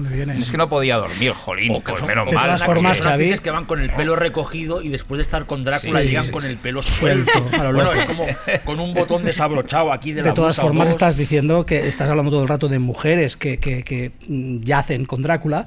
Eh, como si Drácula no mm, También no era- sí, yaciera sí, con sí, hombres sí. también es De decir hecho, en Era la- bisexual, sí. absolutamente es decir eh, Drácula seduce a todo tipo de personas y, y- y muerde a todo tipo de personas con lo De hecho, cual- la primera pregunta que le hacen a Drácula en la de la BBC es... ¿tú- ¿Ha tenido usted relaciones sexuales? A Jonathan Harker. A Jonathan Harker es, Harker. ¿Ha tenido usted Bueno, y relaciones él se sexuales refiere con a Jonathan? Harker como prometida. Sí. Mm. Y sí, se refiere a él así. La novia, Sí, sí, sí, sí, sí, sí. Es decir, está claro, ¿no? Que Drácula ya no es que sea ambigüedad sexual, es que es absolutamente el personaje es completamente bisexual o pansexual incluso. Y aquí- Pansexual. Y, eh, sus víctimas también, hombres, mujeres, todos caen fascinados. Fascinados por Y él. aquí sí. entramos en un tema que estaba en la vida privada de Bram Stoker, porque algo en la sangre, en la biografía excelente de David J. Skal, que aquí editó Spop eh, eh, Ediciones, David J. Skal dice que es probable que, que Bram Stoker fuera uno de los primeros escritores eh, británicos declaradamente bisexuales. Y que, eso, y que eso está en la novela, porque Drácula muerde tanto a hombres como a mujeres. Y de hecho, cuando tiene a Jonathan Harker en su castillo, lo tiene de. lo está dominando, o sea, lo- es, su esclavo. De hecho, no lo quiere compartir con las, vam- Con las vampiras. Mira, y todo, este o es sea, mi hombre. Es evidente que Drácula siempre también ha tendido ese lado a, a por- también ha ido por hombres. Hay una. O sea, eh, quisimos un poco acotar, porque si nos metíamos en el tema del vampiro era como mucho más amplio y ceñirnos solo a la, a la figura de Drácula. Mi pregunta es: ¿existe un Drácula mujer? Hablo de Drácula, ¿eh? como una versión de Drácula femenina, es decir, no, no Carmila, no adaptaciones de Carmila o no la Condesa de Bazori, es, es decir, o sea, ¿existe un Drácula femenino? Es que la verdad es que no lo sé, no le estaba pensando como Drácula como tal, como un personaje que se asemeje a Drácula, pero que sea una, una mujer. La Bueno, reina de los condenados, quizá. Quizás la que La está reina más de los, que es fantástica, Lidia, Sí, por sí. cierto. Es la novela de Anne Rice. Que es una obra de Anne Rice, que es una mujer. Sería un equivalente, una, Claro. una reina vampira. La ¿no? Hammer, la Ham, eh, Ingrid Pitt, ¿no? En- en- en- Pero es una adaptación de Elizabeth Bathory, que también, es un personaje. pero la- el título fue Conde- la Condesa, Condesa Drácula. Drácula. Siempre han jugado la Ham. o la, vi- o la vida de Drácula, que también había la Silvia Cristel. Pero bueno, eh, son temas que. eh, yo creo que a lo que sí que, aunque no sean los caracteres del, aristocráticos y majestuosos de, del Drácula, sobre todo de la Hammer, yo creo que el vampiro fue, empezó siendo mujer. Es decir, es que casi todas las primeras grandes visiones del vampirismo a través de la poesía o de la literatura, incluido el Carmila de Serial de Fanú, eran más bien femeninas. Sí, que es anterior al Drácula. y, Stoker se basó mucho en ellos. Y darte cuenta que, que, que para mí tanto en, la novela de Stoker como en las películas, la parte de las novias es muy importante. es muy importante y es tremendamente sexual. Mm. Es donde la sexualidad queda como muchísimo más marcada y que es un reflejo de la propia sexualidad del vampiro jefe pero en su lado femenino. Y eso queda muy claro en la, película de Coppola, en, cierta manera, ¿no? Las vampiras son un poco el lado femenino, ese lado eh, pansexual que tiene el vampiro y que tiene todo aquel castillo, ¿no? Que tiene, es como, como un coto de, caza sexual prácticamente, tanto eh, femenino como masculino, porque en todo se, se, se junta la figura del rey que es Drácula. Es decir, yo creo que está muy, muy mezclado y muy presente y desde luego el vampirismo femenino es una... Bueno, es un mito anterior, son las lamias, son las lamias de, la, de, la, de la mitología greco-latina, que son esos personajes seductores que secuestran a niños y tal. Por cierto, también se juega mucho con los niños, con los, con los bebés, con los bebés, de hecho, ¿no? En la de eh, Coppola, por ejemplo, el momento... Y en la novela, es decir, y en las, todas las versiones en la misma de... Bueno, yo creo que está ahí y, por eso han sido tan poderosas las, los personajes femeninos vampiros que, hemos visto en, el cine y sobre todo una película que no quiero dejar de nombrar, que es Las novias de Drácula, ¿no? que explota el lado bisexual claramente del vampiro, en el caso de David Peel, del, del Baron Meinster, el sucesor de Drácula, como de todo el de su corte de, de vampiras que tiene, que incluso incestuoso, porque ahí él comete otra otra regla no escrita del vampirismo que es se atreve a morder a su madre. ¿no? que eso es como algo que el mismo Van Helsing se escandaliza ¿no? y que rompe esa barrera. ¿no? Es una película muy perversa y me, parece una de las mejores películas de, vampiros y es la secuela oficial de la película de, Fisher, además. De la Sin Christopher Lee con David Peel, que era, un actor que jugaba muy bien también a ese Drácula que eh, casi homosexual. es Lestat. O sea, es en plan que directamente amanerado. O sea, es, salud. Eso en la, en, la, en, la, Inglaterra de los 50. Y le muerde a Van Helsing. Sí, sí, sí. Yo aprovecharía para lanzar la nota de otro invitado, que es Javi Parra. Javi es crítico de cine, es escritor. Él está a punto de sacar su nuevo libro que se llama La madre terrible en el cine de terror, o sea que en cuanto salga todos tenéis que correr a comprarlo. y está entre el público. Em, aparte, Javi ha hecho una cosa estos últimos meses que es interesante en algunos de sus textos, eh, que están, él está en Twitter y, y, es muy bueno en Twitter, realmente eh, os recomiendo que le sigáis porque genera mucho contenido y muchas recomendaciones y demás, y es hablar mucho del cine fantástico y de terror queer, ¿no? Y creo que es un, tema que controla mucho, y que ha trabajado mucho sobre él y que a veces te descubre cosas o planteamientos en películas que no hubiéramos pensado de una forma muy interesante. Él hace una recomendación que yo creo que encaja súper en este bloque y es la siguiente. Hola amigos de Manera Nocturna. Para mí es un placer mm, aportar mi granito de arena para un programa dedicado a Drácula, ya que es una figura que me ha fascinado desde siempre. Y si tuviera que escoger entre mis favoritos, sin duda estarían los de Browning, Fisher, Badham, Coppola, el de Murnau, pero hay uno que siempre me gusta reivindicar y es el de Paul Morrissey, que fue quien dirigió Sangre para Drácula en 1974. Es una peli que se la conoce como el Drácula de Warhol y que como había pasado con Carne para Frankenstein, en realidad lo único que había hecho Warhol había sido poner su nombre como productor aprovechando el rodaje de la anterior película, el día siguiente justo de terminarla, el equipo técnico y gran parte de los actores se metieron en este proyecto que sería Sangre para Drácula, donde Udo Kier se mete en la piel de un conde Drácula un poquito amanerado, que acompañado de su fiel sirviente, quien lo venera de una forma bastante exagerada, en lo que se puede leer hasta cierto subtexto queer, llegan los dos hasta una villa italiana con la intención de encontrar la sangre de una virgen con la que poder casarse. En la trama, el principal problema será que aparezca el personaje de Mario interpretado por Joe D'Alessandro, muso de Warhol y que vuelve a hacer de las suyas como hombre objeto y semental italiano que será el principal antagonista del conde. Una película que fue bastante polémica en su momento por todo su contenido erótico, incluye incesto lésbico entre hermanas, bastante gore y que nunca está de más reivindicarla como uno de los Dráculas un poquito olvidados y que merecen su reconocimiento. Bueno, yo creo que es una defensa muy. Y es que ya está queda muy- muy, está muy claro. bien la película. Cuidado que es una película que está muy bien. ¿eh? Y- Yo la, vi- la pude ver- recuperar hace unos días y mm, la recordaba de otra manera y la, la volví a ver y mm, me sorprendió. Y, y- y cuidadito con este Drácula, como ha dicho muy bien Javi Ja. Parra, eh, muy pseudo queer, que Es es, que- el de Eudoquier, que Es que es completamente, totalmente es completamente andrógino. Totalmente. O sea, es y Udo Cayer casi haciendo como de Bowie, el, ¿sabes? Como A mí Bowie. me- O sea, es, es- es- realmente es una película interesantísima. Muy interesante. Que mira casi con más deseo a Joe de Alessandro que a las vírgenes que necesita para...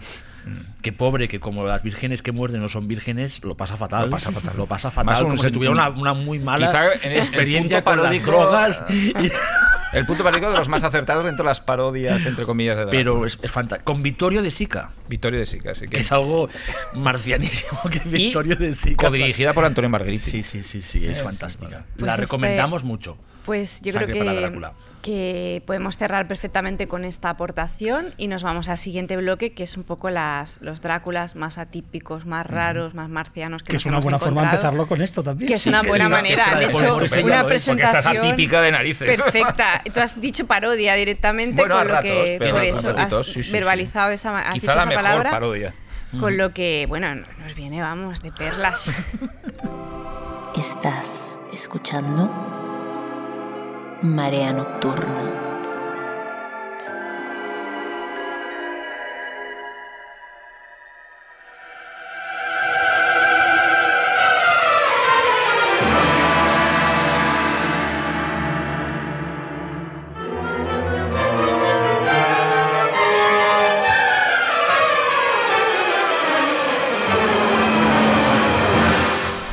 Antes de empezar a, recomendar nuestros Dráculas extraños favoritos, voy a dar pie a, una nota de voz que es la de Fausto Fernández, que en el momento de dónde podemos a quién podemos pedirle una nota de voz sobre eh, películas extrañas sobre Drácula y apareció automáticamente Fausto porque Fausto es crítico de cine, eh, es uno eh, muy especializado en cultura popular, crítico en fotogramas.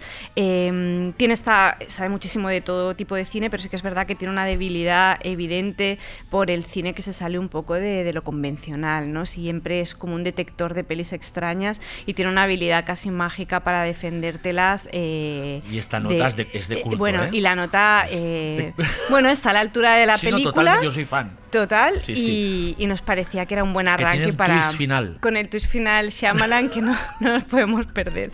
Con lo que aquí va la nota de Fausto y seguimos.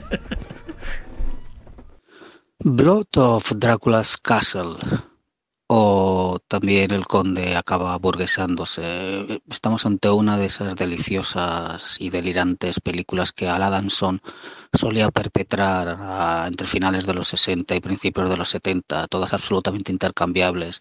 Y aquí Drácula, pues eso, Drácula se ha convertido casi en un votante de Vox que vive allí perdido en una California absolutamente off en los años 60, 1969. O sea, hay asesinos en serie por ahí, estranguladores, hay droga. Pero Drácula y su mujercita viven en un castillo absolutamente gótico del que nadie sospecha, como el de la familia Adams, y se dedica, pues eso, a organizar fiestas con vejestorios, con gente extraña, y a secuestrar a jovencitas absolutamente idiotas que llaman a su puerta para pedir sal o porque se les ha estropeado el coche o porque su talla de bikini no es la ideal. Y allí está, pues, encadenándolas en su mazmorra, absolutamente de atrecho, bajando de tanto en tanto a chuparles la sangre, o a lo mejor su esposa baja de tanto en tanto a llevarse una de esas jovencitas, a desnudarla y a hacer pues cositas que hacen las mujeres de Drácula que se aburren, porque claro, este Drácula es un votante de Vox, no lo olvidemos. La película es absolutamente divertida, es absolutamente delirante, es, es una gozada, no tiene sentido, no tiene sentido dramático, no tiene sentido estético, no tiene nada. Pero ver a John Carradine haciendo del, del mayordomo, una especie de mayordomo que siempre se está rebotando, es reivindicativo, aunque Drácula sea de Vox, pues es, es un placer absoluto ahí jugando a billar en esas mazmorras y esas reuniones que tienen esa especie como de eh, extraños seres burgueses o de burguesía acabada californiana que van a visitar a Drácula, recuerda mucho a todos los personajes que estaban con Rosemary, la de la semilla del diablo, todos esos vecinos, o recuerdan también mucho a toda esa gente extraña que aparecen, por ejemplo, en la película de Jordan Peele, Déjame salir, esa especie como de sociedad muerta, cadavérica, como aquí Drácula y su mujer, si no chupan sangre, pues envejecen ese culto a la belleza en California, chicas en bikini. Blood, un Drácula's Castle, Al Adamson, no sé qué queréis, es un Drácula absolutamente acabado, absolutamente delirante, un Drácula que vota Vox, Drácula's Vox, ya lo sabéis, 1969, 69, ¿qué queréis? El 69 de Al Adamson al personaje. Abrazos.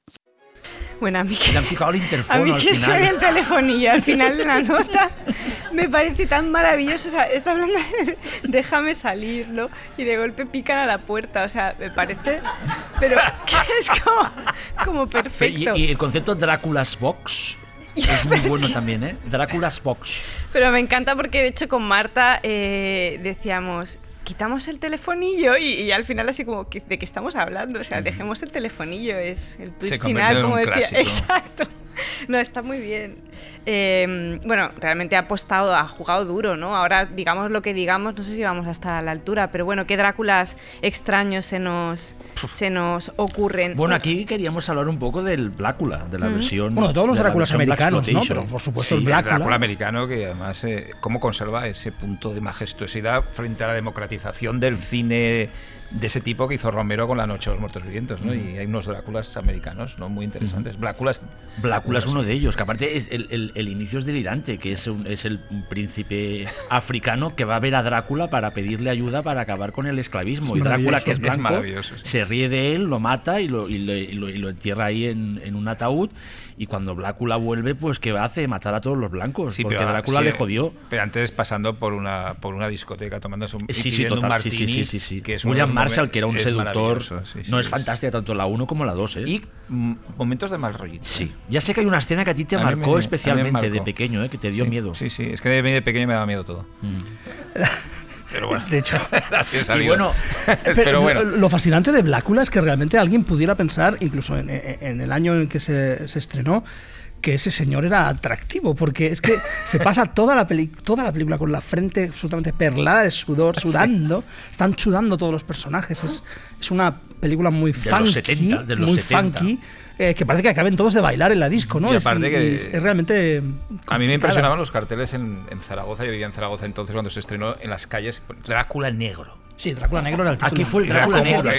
sí. Drácula sí. negro. Yo me quedaba fascinado con Drácula negro. Yo tenía- era muy joven, era un niño, pero claro, veía aquello de Drácula negro. Es que me- yo quería ver esa A mí me gustaría De hecho, la vi, me colé y me morí de miedo. A mí me gustaría entrevistar al, al creativo que dijo en Estados Unidos, llamémosla Blácula. Sí, Black Blácula. Drácula, Blácula. O sea, en plan, lo tuvieron clarísimo. sí, sí. sí. Hoy, de- No, hoy se llamaría Drácula afroamericano. Afri- ¿no? Es, decir, porque es Yo- que está muy Dime. mal visto. Y de los Dráculas mexicanos, que Xavi. Nos encantan también. El vampiro, Tanto ¿no? el vampiro como el ataúd de Germán Robles, Incluso que era el mundo- español, el, Drácula. de los vampiros. Que aparte, el los Dráculas mexicanos son una cosa extraña. Sí. Porque eh, de alguna manera están conectados con los Dráculas de la Hammer, pero a la vez hace- son en blanco y negro todos. Todos, sí. Y hacen su propia jam de lo que era el terror gótico. Pero que también son muy universal, de hecho, Sí, ¿no? Es sí, sí, también, todos también. beben universal. mucho de. Y tienen del- también del- este, este humor que luego cuando hablemos de, de- de- del- Drácula de BC, que una de las cosas que más se le ha criticado es el humor, por ejemplo, en las películas de en las películas mexicanas ya había esos toques de humor, por no decir en el Drácula de Coppola, porque todo el Y personaje de Anthony Hopkins del Van Helsing, Hombre.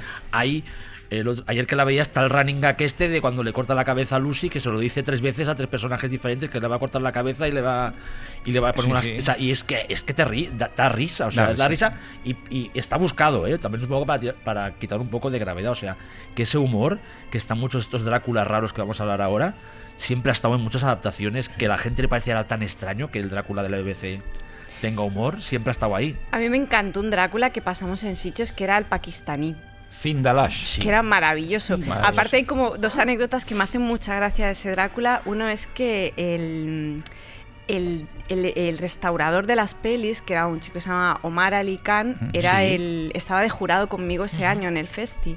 Y, y es una tontería, pero me parecía entrañable porque tenía una tarjeta de visita que por un lado era su tarjeta de restaurador y por otro lado de la heladería familiar que tenía con su... Y me parecía precioso y la tengo todavía en casa y era tal cual, o sea, era Omar y, y entonces por un lado salía como una especie de claqueta y como una, una cámara de rodar y por el otro lado helados, o sea, Sí. te- chulísima. Lo voy a hacer una foto y lo voy a subir en Twitter. Finladas era, es, junto con Drácula está Albunda, que es la Sí. turca, que es, eh, curiosamente Drácula se parece mucho a Nosferatu en esta versión de, de turca. Son y no y, y no son tan tan tan eh, psicotrónicas, tienen elementos muy interesantes, ¿no? Yo Incluso la de que- la de la turca y junto también la japonesa. ¿eh? Sí, bueno, las Lake dos- of Drácula las y dos jap- Drácula, que y son aquí, estupendas. que son, son películas, las dos dirigidas por Mikio Yamamoto, con un Drácula japonés brutal que es eh, Shin Kishida, que realmente Sí. es muy histriónico, pero da mucho miedo y da mucha manía, que son, son una revolución en su momento porque son de las primeras películas de terror japonesas que ambientan la acción en la, en la actualidad, o sea, en los Sí, sí. 70, porque antes todo el cine japonés de terror y fantástico estaba en siglos, en siglos pasados, eran películas sí. de época. Y precisamente eligen al personaje de Drácula, que aquí nunca se le llama, en las películas, en japonés, nunca se lo llaman Drácula, pero es evidentemente es, es el conde Drácula versión japonés, que algún distribuidor, y esto es cierto, americano, le puso el nombre de Yapula.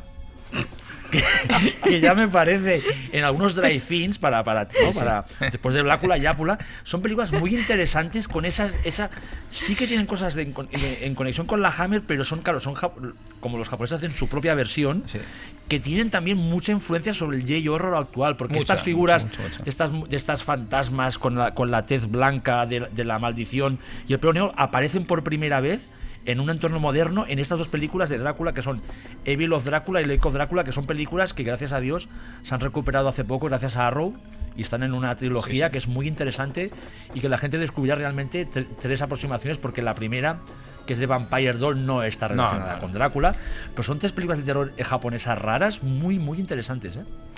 Yo la pakistaní la recuerdo como entrañable. Aparte me acuerdo que la vi con Bayona al lado y me decía, tía, pero es que solo de un año antes que 2001 una odisea en el espacio. Y no lo podía entender. Era como, claro, eran dos velocidades completamente distintas. Pero realmente la restauración era muy chula y fue muy guay Y verlo. bueno, ¿no? Era- Jordi, yo creo que nos podrías hablar un poco de uno de nuestros condes Drácula apócrifos favoritos, que es el conde Yorga. Bueno, Que para mí es maravilloso. Sí, también. es una, también una de las de los Dráculas, digamos, Americanos de los 70, 70, muy, muy interesantes. También se puede ver ahora en, en unos Blu-rays muy chulos, muy bien remasterizados, muy bien editados por Arrow. Y es una, bueno, es lo que estamos hablando, ¿no? La, la, tras, la traslación de lo eh, de toda la, la, el personaje de, de- de Drácula, toda la fascinación y toda la, esa aristocracia, digamos, al contexto norteamericano. Y lo que tienen esas películas, las que tienen las películas de Yorga, eh, es que son de mucho terror. Sí, aquí sobre aquí todo hago la- yo un sobre poco, todo ahora la dos. voy a hacer yo un poco de ángel, ¿no? sí, Me da miedito. Yo el otro día la vi Pero con la mi dos- hijo que tiene dos- 22 años y mi hijo tuvo pesadillas por la noche. Y la, y la 2 es, Es una película. somos una familia Me parece dedicada. una película especialmente buena porque conecta directamente con el terror de la noche de los muertos vivientes. Totalmente, que, que, sí. eh, aquí eh, esto, esto sería un programa en sí mismo. Que no hemos que pues un tema muy interesante de cómo cuando se estrena el terror de los muertos vivientes en el 68, 69, 68, 69 en Estados Unidos es una película que tarda mucho en copiarse. O en- no, no, no crea, o sea, no sé si es porque no se vio, no sé por qué Sí. exactamente, no creó escuela en Estados Unidos, creó escuela a la larga. Y el, y el Conde Yorga, la segunda parte, recoge gran parte de la esencia de ese cine de Romero chungo, mórbido, con un Robert Quarry como, como Maravilloso. maravilloso, que conecta mucho con el aristócrata esta de, también de Udo Kayer. Y un poco tío que ¿eh? odia, a ratos. que odia a, las aparte es un tío que odia como a las clases a los pijos californianos que están fascinados con el ocultismo y el, col- y el conde Yorgas en plan se ríe de ellos, los, les estafa, ¿no? De hecho los quiere matar a todos, ¿no? Sí, sí. Y es, no, realmente es, Es un Manson. En el fondo hay una escena que es Sí como que los es asesinatos de, Sí, de- an- de antes, antes. Fausto hablaba precisamente de los ángeles, ¿no? Y, y el Conde Yorga también es, es- es una, una cosa muy, muy angelina, ¿no? Es decir, Sí. es esa movida esotérica de los ocultistas aficionados al ocultismo de californianos y el Conde Yorga llega ahí para, de- de para- para revolucionarlo y, todo. y ¿no? Robert Quarry hizo una película que salía como líder de una secta satánica tipo Manson, que era de Death Master, que bueno, que, que esa asociación con el tema de Tate La Bianca eh, está muy presente. Y luego podemos hablar de los nuestros, que sale Sí, como una, sí. al menos sale una trilogía bastante esquizofrénica, que es Jesús Franco, que hizo un Drácula, que tendría producción Bueno, española, sí, sí, el supongo, Conde igual Drácula, el Conde sí. Drácula. Chiquito de la calzada también. Ostras, ha sacado Hay una el tema. peli de Drácula y luego Portabella. O sea, Pero yo es creo que que, hay más, imaginaos que Bueno, hay tres, más, o sea. La saga- Portabe- ya, ya, pero Está la por- saga por de los Drácula y el gran amor del conde Drácula de Polnachi. Muy distintas, claro. O sea, que Hombre, sí, nos la- la- Hombre, he hecho la broma de mezclar a Portabella con Chiquito de la no, no, hasta calzada. el jovencito Drácula de Carlos. Bempar, que fue un éxito. Y de Sí, hecho, sí. hasta. Terence Fisher le gusta. Era una parodia que hasta Terence Fisher le gustaba, porque la vio en. Yo de, yo de, de ellas, bueno, con- aunque me divierten todas bastante, pero me quiero destacar que la de Portabella, que más la he visto también estos días otra vez, me parece una una fascinante eh, extrapolación de, Sí, de de una película del que en el fondo es, es- es como la clave de una película que en el fondo no es perfecta, pero donde está todo el espíritu de la novela de Stoker y cómo juega con esa, esa visión en negativo, en, en- en blanco y negro, con ese final, epílogo final del- de Christopher Lee recitando a cámara una parte de la novela, me parece absolutamente fascinante y una de las grandes visiones de eh, metalingüísticas junto con Shadow of the Vampire posiblemente sobre el mito más interesantes. De hecho, la peli de Elias Merish, aquella de La sombra del Shadow Vamp, Vampire, es un poco la Es versión una rareza también, es una rareza. un poco de, de Yo creo que, se, que Merich se ha visto por en Vampire Quadecu, vamos. ¿Y qué pasó con este tío? Porque ese tío molaba. Begoten era una pasada. o sea, Molaba es de las pelis más Que raras. estará haciendo televisión, ¿no? Ahora. Está, estará haciendo capítulos de, de alguna serie que nos gusta mucho. Bueno, y, para hablar brevemente de la saga de, lo- de la- de- de los Drácula, que tiene un elemento muy interesante, La sucesión. que es la sucesión, que es aquí eh, Nar- Narciso Ibáñez Menta tienen una descendiente que es humana y quieren que vaya al castillo con la familia para ver si pueden tener un hijo que sea que sea que sea Drácula porque la, se está extinguiendo la, su casta. Lo que es una cosa que después hemos visto en otras en otras películas que la novela no está, que Conde Drácula no está buscando reproducirse y, a- y aquí en esta película española se atrevieron a hacer esto que de una manera loquísima, ¿eh? porque toda la recuerdo que es Tina Sainz, ¿no? La, Sí, la- sí, sí. Cuando la llevan al castillo es muy malsana, eso es un título de estos de fantaterror que es muy malsano, muy mórbido y todas las escenas de ella como intentan que tenga al hijo, una- de hecho la dejan embarazada, es muy chunga la película y, Sí, la, sí. y la recomendamos mucho, ¿eh? La- Y una que solo se estrenó en, en- en cines de barrio, probablemente, bueno, de hecho, seguro, El jovencito Draculín con Joe Rigoli. Esa seguro que Ángel la viste. Pues sí. Porque yo, yo las de Rigoli las veía, vi- bienvenido Mr. Cruyff. Eh, Cruyff, eh, yo veía las películas de Joe Rigoli. El ¿no? jovencito, Pero bueno. el jovencito Drácula, Drácula es, es directamente una explotación del jovencito Frankenstein. Sí. Es decir, es una parodia De de, la Bram parodia. Es la- sí, sí, es- Y yo de, el- de películas raras, eh, eh, eh, me dejáis decir tres que, Sí, sí, claro, claro. que creo que Tenemos me parece ¿no? que son tan, tan esquizofrénicas como las- la combinación como la tuya. mía. Era difícil superarlo. Pues ¿eh? no, no la supero. No la supero, pero yo creo que. Yo, hay una película alemana que os he dado mucho la tabarra estos días, que, es, que, que se llama Jonathan, Jonathan, sí. de Hans Heinrich Hofer.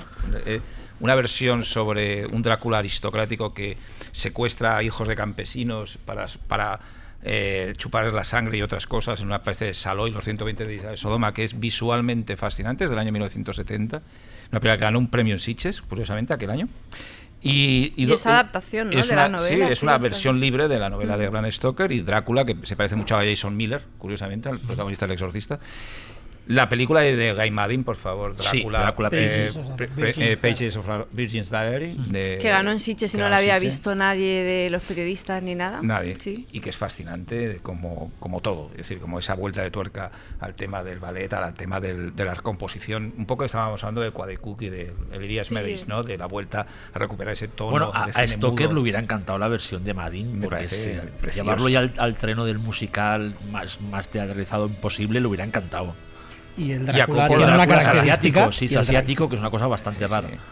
Y luego hay una, una locura, que ahí es donde se me vuelve esquizofrénico como eh, total, que es una película que a mí me divierte muchísimo, que es Zoltan, The Dogs of Drácula, Drácula's Dog, eh, una película sobre el perro de Drácula, ¿no? Es decir, una película, como yo soy bastante animalista, pues, hombre, pues también hay una versión de un perro que tenía Drácula y que es vampiro, y que tiene unos, es un Doberman con unos colmillazos de, de narices, pero más largos que los de un perro normal. Lo que pasa es que ¿para qué quiere Drácula un perro si No él se puede convertir en porque perro? también sale Drácula, es decir, es Michael. Pataki que hace de Drácula Ya. y es una pelea de Albert Band, Sí. divertidísima y que ahora también se ha sido recuperada en Blu-ray recientemente y que es una película muy divertida, Mm. muy divertida. Evidentemente ahí venía el- el- a compararla con la de Madin o con la de Jonathan, que son maravillas, pero no, pero que Jonathan no es muy conocida, ¿no? Yo Nada. no lo que era. De hecho, yo tenía un DVD perdido en mi casa que compré en Berlín en versión alemana, me la he visto en alemán, no he entendido ahí pava, pero Kinder, cuando secuestran a un niño y dicen My Kinder, pues sí que lo he entendido, pero como me sé más o menos, he tenido bas- bastante relación con Alemania por, muchos, por diferentes motivos, algo capto.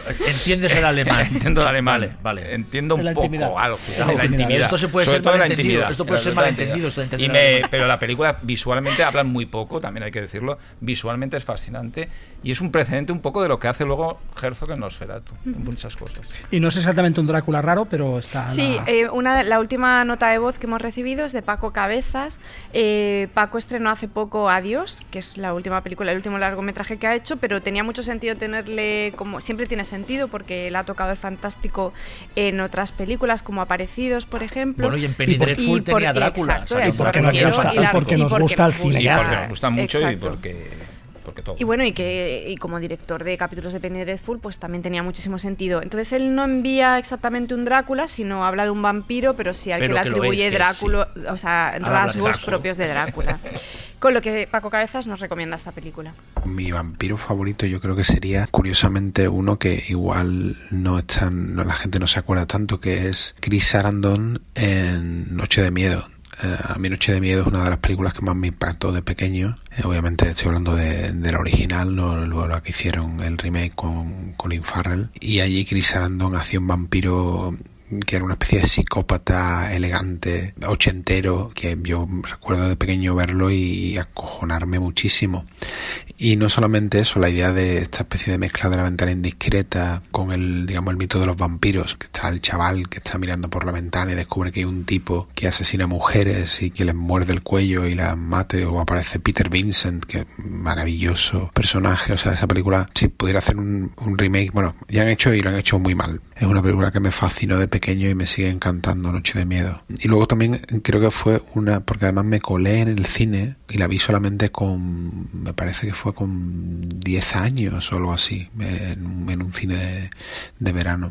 Y, me- me quedé totalmente traumatizado, pero sobre todo por una imagen, no tanto por, justo por, por el personaje del Drácula, digamos, de él, sino la novia de Drácula, que es la novia del protagonista que acaba convirtiéndose en vampira, que es justamente la imagen del póster de, de Noche de Miedo de Fright Night, que es una vampira con una boca gigante y unos, y unos colmillos gigantes.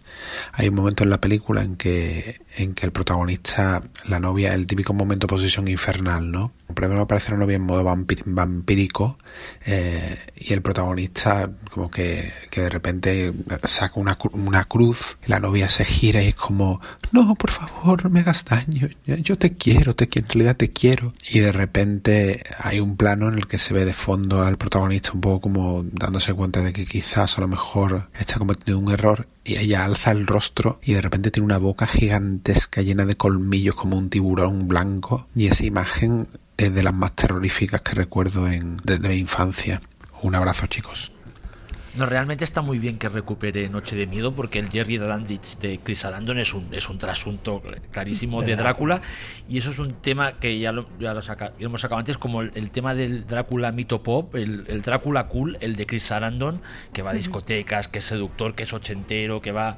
Es Es, como es el, el epítome ¿no? de este tipo de Drácula cool y molón que Bueno, y de Vampiro Cool hay varios casos, porque la peli de Jarmus yo creo que es O ya más ansia, allá o de lo ansia cool, ¿no? O sea, de es como ya... O la ansia que quizá Pero el ansia- es- ella es un poco un equivalente a Drácula. Sí, en mujer. ¿eh? sí, Pero sí. yo creo que el ansia es muy esclava de su momento a nivel estético y mola sí. mucho porque es una. Pero la peli de Jarmus es que trasciende como la, el- lo temporal, o sea, es que es como más allá de, o sea, no se puede ser más cool que esa peli a nivel de estética, look de No, los personajes, es una barbaridad y creo que seguirá haciéndolo dentro de 20 años, ¿no? Bueno, muy bien la nota de Noche de Sí. Miedo. ¿eh? Gracias, Paco, porque. Y de hecho, la, la- novia de Drácula es una de las novias de Drácula más terroríficas de la historia, gracias a los efectos de, de Steve Johnson de maquillaje, que son realmente alucinantes. Como el aspecto de Chris Sarandon cuando se descubre su verdadero aspecto monstruoso, realmente da repulsión. O sea que también es una- Maravillosa película. Y una película de Tom Holland que es maravillosa. Yo recuerdo aquella inauguración de Sitges 85. ¿Con Noche de Miedo? Sí. Madre mía, qué 85. tiempos. Tú eras un chaval, Chavi, todavía. Tenía nueve años. Nueve años. Es revelar mi pantalones edad. cortos. Si la gente hace Imagínate. suma, sabrá la edad que tengo. Llevabas pantalones cortos como ahora.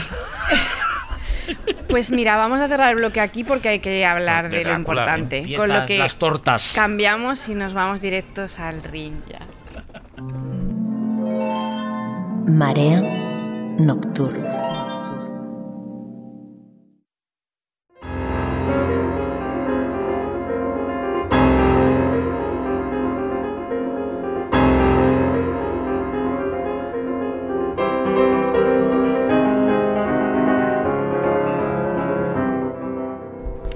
Bueno, el Drácula de la BBC.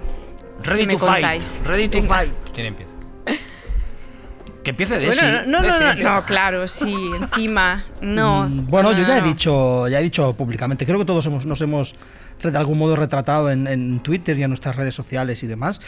Yo ya he dicho que el Drácula de la BBC es, un- es una adaptación que me gusta muchísimo. Me gusta muchísimo porque es al mismo tiempo una gran eh, un tratado erudito sobre eh, la novela de Stoker y sobre todas las adaptaciones que se han hecho y una creación radicalmente radicalmente nueva, ¿no? radicalmente original en algunos aspectos, hecha por dos genios, cada uno en su en su creada por dos genios, eh, cada uno en su en su disciplina. Creo que Stephen Moffat le Steven Moffat le- proporciona un toque muy Sherlock, muy, de, de- muy Doctor Who, de las, las temporadas que él hizo dentro de Doctor Who, em, que es una reescritura muy brillante y una actualización de determinados mitos, como hace con Sherlock, que funciona muy bien. Y luego por Margatis, que Margatis es una auténtica institución, es, una, es un erudito absoluto Del terror. del terror, de la historia del del terror terror. británico, del terror europeo, tiene unos maravillosos eh, documentales sobre la historia del terror y que es una enciclopedia viviente. ¿no? Los dos se han juntado y han hecho, ah, bueno, que de hecho ya trabajaban juntos, ¿eh? pero se han, se han juntado para este proyecto y han hecho algo que es absolutamente espectacular desde mi punto de vista. El primer episodio de la serie es absolutamente eh, fenomenal, es decir, cogen, no sé si estaréis de acuerdo, y lo podemos, lo podemos, Sí, lo podemos ir debatir. debatiendo, ¿no?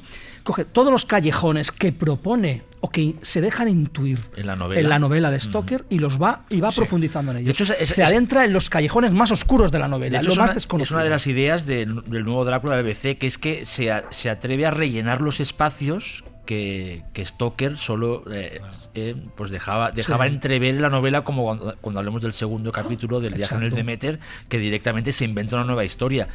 Eh, yo, eh, yo puedo entender que guste más o menos, pero realmente es una, de una valentía tremenda, ¿no? Atreverse a, a- a reinventar de alguna manera y a la vez ser fiel a la original, ¿no? Es una cosa muy rara. Es lo que iba, precisamente la, la cuestión del, del viaje del Demeter, el Sí. trayecto, el trayecto del Demeter es, Es el segundo capítulo. El segundo capítulo es absolutamente fascinante lo que hacen ahí, porque es algo, es un episodio que había quedado siempre. eh, de hecho, Stoker lo, lo- lo resume. Es, es una nota. que son cuatro páginas, Es una nota dos diciendo páginas, sí, ocurrió sí. esto en, el, en este barco, ¿no? Todos los cineastas que se han enfrentado a la secuencia del barco la han tratado de una forma muy distinta. Murnau hace una Murnau secuencia bien, muy, muy bella, Sí, sí, una sí. secuencia muy bella. Por cierto, otra curiosidad de Drácula y, es que- y de las adaptaciones, y es que en cada historia se llama diferente el barco. Sí. Todo el mundo le cambia el, el nombre. ¿eh?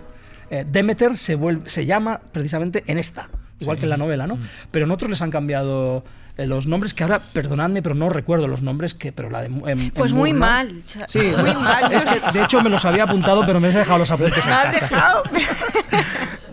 Bueno, sí, a no ver, es- eres el. tú- sí, tú eres precisamente la que broma. esos detalles frikis le dan igual. Por eso te he hecho la broma. Y ya sabes que yo soy antidatos. así, bueno, pues precisamente en ese Pero el viaje. próximo de- día los traes. Vale, en el viaje del Demeter hacen una especulación sobre qué pudo pasar en el Demeter, que es absolutamente alucinante. Eh, Y que la y relaciona es una historia algo- de terror en el mar, Sí, sí, directamente, ¿no? Que y con toques de, Murder Mystery de Agatha Christie y el homenaje sí. a Inside Number 9 porque la- el, el, el, cuar- el- el camarote donde se supone que Está la está clave. la causa es un 9 o sea está claro que ahí hay un guiño total a Y luego coge, yo lo que has dicho de los de, de- de coger las, los puntos donde Stoker dejaba posibilidad de, indagar sobre todo en la figura de Jonathan Harker, que es una figura que a mí me fascina de la novela, me fascina en todas las versiones, me encanta el final de la película de, de Herzog precisamente porque da esa posibilidad de la vampirización absoluta y sucesión de Jonathan Harker en la figura de Drácula y que aquí lo utiliza como nexo de, narración al principio luego lo cambia a lo largo de la serie y pasa a ser un Drácula por primera vez en primera persona. Un poco siguiendo una idea de una novela que a mí me encanta, eh, un grupo de novelas de Fred Saberhagen, La voz de Drácula, que cuenta la misma historia de, de Stoker, pero desde el punto de vista de Drácula.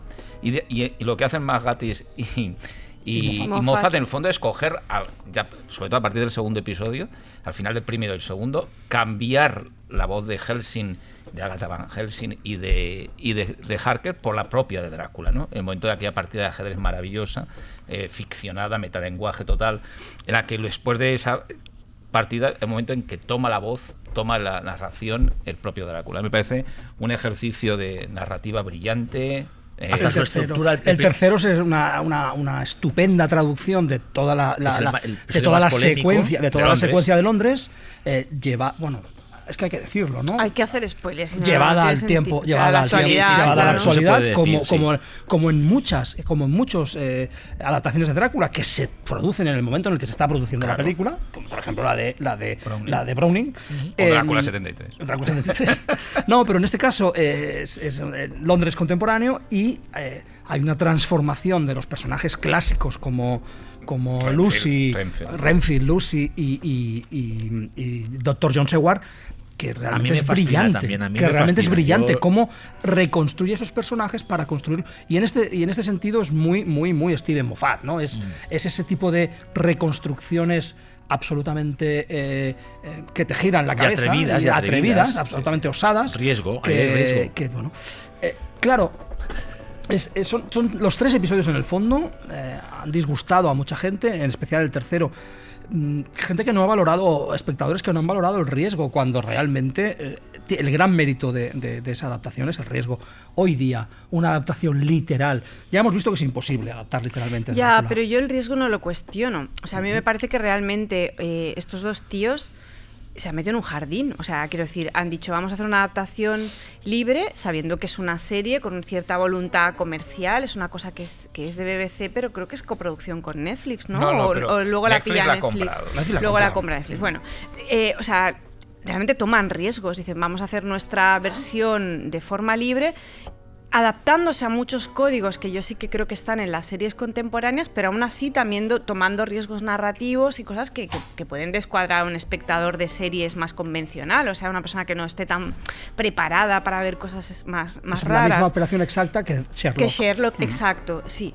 Pero llega en un momento, yo creo que mm, más interesante que Sherlock a nivel de en qué punto están las series ahora. Yo creo que ahora están en un punto, precisamente por, el por todo lo de las plataformas y la sobreproducción de series, en las que hay un prestigio añadido a la serie, un interés mayor, que en el momento en el que aparece Sherlock, que hay series muy buenas y que también es un muy buen momento para las series, pero a nivel de, de- de- de- omnipresencia de las series, yo creo que es un momento como muy cumbre ahora, o sea, de, Sí, que haya de un Drácula cantidad de televisivo, sí. Claro. Entonces, claro, es como no me la puedo cuestionar a nivel de riesgo, ni a nivel de originalidad, ni de que ellos hayan decidido hacer una propuesta muy distinta. Me parece que no son nada tontos para nada y realmente son muy brillantes en muchas cosas. He disfrutado también de toda la referencialidad porque creo que que tienen en este equilibrio guay de que, de que no son excesivamente rebuscados, pero tampoco son obvios, ¿no? Y es como que puedes identificar las cosas y, formar parte del juego sin ser un iniciado o alguien como que está súper preparado y ha visto mucho fantástico, pero al mismo tiempo no son guiños como... Pero de golpe, aunque entiendo este, eh, este capítulo final y me parece coherente con el resto de la serie porque en el momento en el que tú cambias por completo en el segundo y te montas un relato marítimo que tiene más que ver con una novela de Agatha Christie que con probablemente con la novela de Stoker, aunque tenga mucho que ver evidentemente con la novela, es una cuestión de que me parece, y de verdad voy a utilizar adjetivos que, que me, que me odiaréis porque, porque ya ha pasado, hay linchamientos en. Twitter por decirlo, pero realmente me parece que, es, que, que la forma que tiene de traer al Drácula al presente, aunque haya disfrutado de ideas y de escenas puntuales como la del cementerio, que me gusta Es- es mucho, preciosa, que es muy bonita, me parece ridículo y lo digo de verdad. Incluso creo que el humor que está presente en toda la peli, o sea, en toda la serie, en todos los Sí. capítulos, de una forma más destilada o menos, en este no me funciona. Y todo lo que tiene que ver con Tinder, los emoticonos, la clave es Drácula, no sé qué, todo esto a mí me, me pareció como que desmerece, o sea, que entiendo que sea, vale, pues aquí apostamos por un humor más directo. Me pareció un mal capítulo de Black Mirror, que hay muchos malos capítulos de Black Mirror, pero también hay muy buenos capítulos de Black Mirror. Y un poco fue mi, mi bajón vino por ahí, por Ya. Entiendo, la, o sea, entiendo lo que quiere hacer, me parece coherente con el resto de la serie, no son dos tontos para nada estos tíos, ni mucho menos. Entiendo que es una forma. pero la- una cosa es la idea y otra Sí, cosa sí, es la el- ejecución. el tercer capítulo, aparte, es el que más eh, ha dividido y diría que el- lo normal es que no, la- a la gente no le suele gustar el tercero, pero claro, que te resulte extraño el tercer capítulo de una, se- de una serie ridículo. ridículo, de un, capi- de un, un capítulo, que el primer capítulo de, la serie se ponen unas monjas en, en- en formación con una estaca No, como pero si fueran eh, un, un- claro es que yo creo Tiene que que esta- ver con esta- la forma de traerlo digo que al es tan presente, coherente para tío. mí con el primero y el segundo o sea es que no me parece Es que no he dicho que no sea coherente, es que- he dicho que la de- forma que tiene creo de que- el gran- ejecutarlo el me gran- Yo parece creo que el, yo creo que el ridícula, presente que, tío. presen- que hacen Moffat y Gatis es nuestro presente. Es así de ridículo.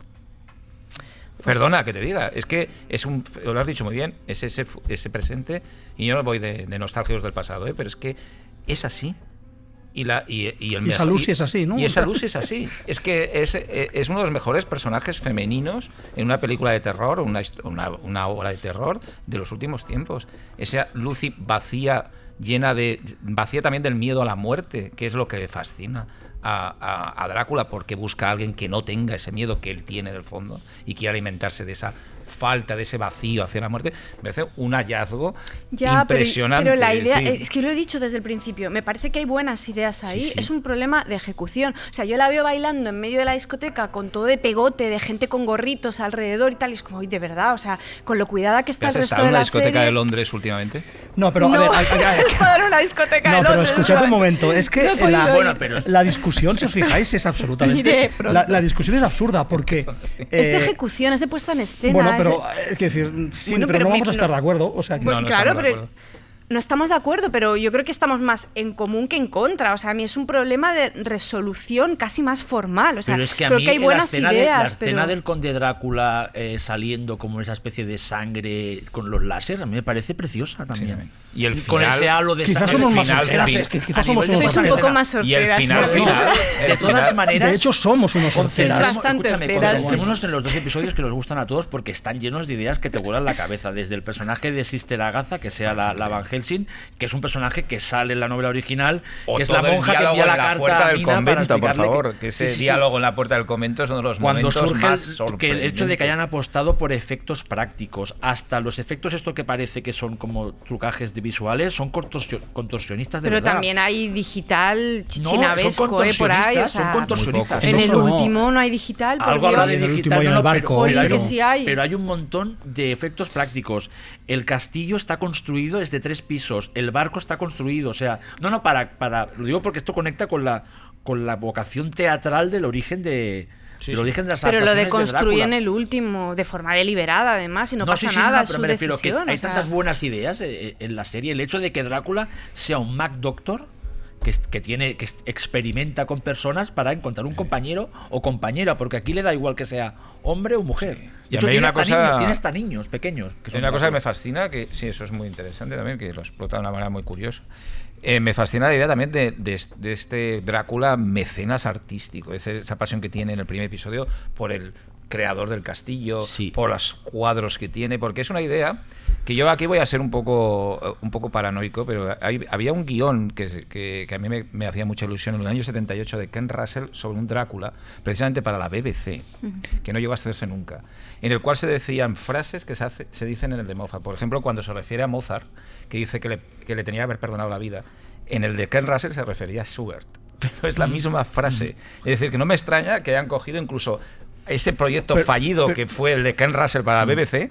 Y le hayan dado un metido meneo Es que un eso es meneo. Margatis. Cuando la gente dice todo el rato, todo el mundo está diciendo todo el día, eh, el, el- el Drácula de Moffat. No, el Drácula de Gatis. Es decir, No, de es todas que es maneras, ellos absolutamente hacen- algo- y, ese tipo de, y ese tipo Sí, de, sí, sí. igual que la reordenación que hace de los diálogos clave que todos recordamos de Drácula, eh, tal y como donde los pone, Children es, of the Night. es Sí, el- el- Children of el- the el Night. no bebo vino, que el eso es de la obra de teatro, no está- no está en la y el novela. Children of the Night, What Mm. Music They Make, eh, Bueno, ese es- tipo de cosas, ¿dónde es que- están colocadas? Ahí se nota mucho el enfoque juguetón que Sí, tiene de hecho, de hecho, del género los fantástico. diálogos terror. del primer capítulo de los dobles sentidos de Drácula lo llevan de una manera, es un running gag genial. ¿no? Te- te- me gusta absorber a las personas. ¿no? O sea, Sí, sí, sí, es como.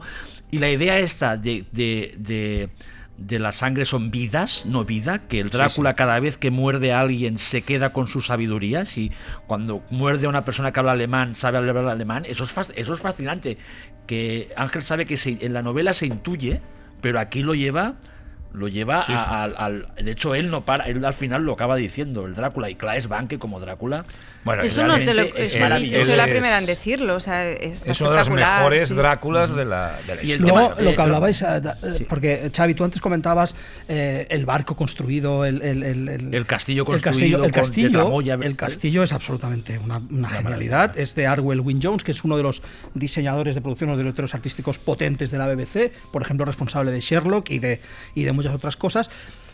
Y es el concepto alucinante del laberinto sin paredes. Este, este ejercicio de meta-arquitectura gótica que hace Piranés, sí, un poco Piranés y las Carceri de Invenciones. Está lleno de... Las, las arquitecturas imposibles, ¿no? los, los ángulos que... Que eso en el, de, en el de Coppola estaba intuido. Sí. Los, los, los, ángulos imposibles. Es un castillo construido desde una arquitectura imposible, realmente. Sí, sí. Pues, pues eh, dejaron ahí todo el talento y luego la discoteca y la fundación Harker dijeron aquí ya mata a los becarios la que nos lo hemos gastado todo otra cosa, Una cosa chula la fundación Jonathan Harker es maravillosa. Y, Moffat es que eh, Moffat explicaba que con Sherlock es un personaje tan tan cerrado, o sea, tan que, canon. tan canon que es difícil. Aunque ellos lo consiguió reinventar y en cambio dicen que Drácula al revés Drácula desde que salió el libro ha sido readaptado, reimaginado. O sea, es el, es el personaje que más permite que te vuelvas loco con él. Y ellos lo incluyen todo lo que mitología, ¿eh? porque ha, o sea, lo de la luz que no estaba la original, tal. Y el tema del, de, de que sea tan, tan tan delirante en el buen sentido y tan loca la nueva versión es que, claro, la BBC, y sería una injusticia que acabáramos el programa sin hablar de ello, tiene una de las, la que está considerada por los expertos, entre ellos David J. Scal o, Tim Lucas, la mejor adaptación de la historia de Drácula, que es el Drácula de Philip Saville de los 70, con Luis Jordan de dos capítulos, que es una obra maestra absoluta y que si la gente que nos está escuchando ahora y no la ha visto, que es, fácil de conseguir en tu Blu-ray. Y aparte, la tradición que tiene la BBC en adaptaciones a Drácula. de todo. Pero de, hecho es que ellos, la, de Drácula, BBC, de todo. BBC ya ha hecho, ha hecho la que está considerada la mejor adaptación, la más fiel, ¿eh? con un Drácula Luis Jordan, mm. que era un, galán francés de los años 40 y 50, que aquí ya está un poco decrépito, con aquellas uñas eh, llenas de, suciedad, que es una cosa que, rescata el, Drácula de Moffat de Gatis, que cuando, no sé si recordáis que cada vez que le enfocan las uñas, hostia, qué grima que da, ¿eh? Dios mío, ¿eh? Te puedes pillar ahí sífilis solo con tocarlas. Y eso es una idea que el Drácula de, de Saville ya está. Es que está lleno. Luego, la parte final, que no revelaremos aquí del último capítulo, que es un homenaje directo al Drácula de la Hammer. La Hammer. Consiste la gata. Y, cuidado, la parte sacrificial, que tampoco diré mucho. también es una, hecho unos spoilers ya una modernización pues o una o una un re, reformulación de, de Coppola y luego en la, en la ¿eh? interpretación de él hay como escenas eh, con alusiones directas a los distintos Dráculas. Sí, y de hecho hace como un repaso interpretativo a todos, menos en el último que de golpe es como el agente Cooper y dices, pero ¿por qué es el agente Cooper ahora? Pero en las otras va apareciendo de hecho, él mismo se, mismo se pregunta sobre, sobre el desarrollo de, la trama y está llena de, metalenguaje también el Drácula de es, es constante las es que, perdona creo que, no hemos hablado mucho de, la gran también la gran lo, grande que es lo de lo de Sister Agatha realmente. Bueno, a mí es uno de los personajes femeninos maravillosos. De, de, de, de, género, de terror, más fascinantes de los últimos años. El primer interrogatorio, esa monja de vuelta de todo que dice. Esa monja de vuelta de todo. no, no, pero es que es así. O sea, realmente que, a mí me encanta, que está casada con Dios y ya sabe lo que es pasar hambre un, diálogo sexual. o sea, es que es, es, es, yo es que estaba todo el rato en plan. no, podía parar de reír y decir, ¿de dónde la han sacado? Cuando le dice a. Los sueños eróticos que tiene. A Harker que, ha encontrado a su mujer, a, bueno, a su prometida. Dice, es que, tengo, es que conozco un detective muy bueno en Londres. Sí, que Sherlock. sí, sí, ¿no? decir, realmente, los diálogos, los diálogos, estarás de acuerdo, que tienen mucho nivel. Compara los diálogos de, la, de la serie de Gatis y Moffat con muchos diálogos de muchas películas actuales, digo películas ya, ¿eh? Es que de todos modos, también hay una cosa que es un tema que hemos hablado nosotros así como en Petit Comité y que tampoco tengo ningún problema en compartirlo. Y es que yo eh, soy un, o sea, quizá porque vengo más del cine, o sea, me, o sea, tengo menos aguante con la tele que es muy tele. Y eso lo hemos hablado mucho contigo, Ángel. Y eso también es una razón. Vosotros apreciáis mucho la tele que parece tele. Y más la tele de tradición británica. Es que, claro, nos hemos. Claro, eh, habéis visto yo, mucho. yo, sobre todo, soy el mayor del grupo. Me he educado con, con eso, con series de, de- de Chicho Ibáñez Serrador, Claro. de televisión española, de la BBC. Claro, somos una Y a mí televisión me que cuesta te- un pelín Claro el, el- la cosa mm, o sea, más Bueno, más televisiva y no pasa nada. Nosotros o sea, hemos visto la, la- la televisión de la BBC en la que había unos cambios de iluminación Es salvaje. tremendo. Bueno, de hecho, los interiores estaban grabados en, en vídeo y los exteriores en cine en 16 milímetros y aquello Bueno, lo, es que jun- lo- algunos las, lo las juntaban primeras todo, de los ¿no? 50 eran hasta en directo. Sí. Eh, de todos modos, eh, a mí apelar al argumento de autoridad me parece un poco, poco elegante en este caso, pero a Tim Lucas le ha gustado la serie y a Stephen King le ha gustado la serie. Pero yo creo que, tiene un. Pero a en Stephen King le gusta todo no, últimamente. no, no. pero si está King- tuiteando más que, más No, que no, no vosotros. tuitea últimamente. Tiene un community manager, está todo el rato ahí tuiteando. Le mola todo ahora a Stephen King. Lleva tres meses que le gusta todo. Bueno, Bueno, es que a lo mejor los últimos ¿estamos de tres meses. no? no, a en ver, todos los no, podcasts pero decimos a Stephen King le ha molado mogollón. Desi, Desi, yo quiero acabar, Todo le encanta. quiero acabar diciendo que yo entiendo que sea Me una gusta hasta serie que, que- que divida. ¿Ves? Porque Le realmente es una adaptación extrema. En las, en las decisiones que toma creativas es una, es una serie a veces extrema a nivel de adaptar a Drácula y por lo tanto es normal que, que divida. ¿Y qué ha dicho Scal? No se ha mojado aún. no sabemos. No, no. He estado mirando Facebook hoy esta mañana y aún no había... no había- Necesitamos la opinión de Scal. Pero, pero Tim Lucas, que se mojaba a favor, que Tim Lucas es un crítico de cine americano extraordinario, es el mejor especialista en Mario Baba de- de- del mundo. En los, eso sí, en los comentarios que tenía de su post, la gente no era, la gente no era tan. Y el tío no ha entrado, ¿eh? Pero bueno, no es sé. que no hay que sabes- entrar a discutir. O sea, a mí la gente me ha No, discutido. ya, pero que me- hay determinados son- pero- colegas pero tuiteros tiene- tiene que me han discutido, Sí, que me dilo, han dilo, discutido dilo. mi gusto. Entonces, Pero escúchame, eh, yo no entro, no ¿tiene entro a discutir. Yo ya llevo unas semanas que ya ves mi opinión y ya está. Es Sí, como de Rise of Sky- Skywalker. Tiene tela que la gente se I queja have de que, spoken. eh, tiene tela que la gente se queje de que Drácula no es una adaptación fiel cuando si hay un libro al que te puedes volver loco adaptándolo sea Drácula, o sea, un gran amante de Drácula entiende que cada Drácula es diferente. Y si tú te crees que el Drácula tiene que ser fiel a la novela de Drácula, pues no eres fan. Si estás escuchando, no eres fan de Drácula.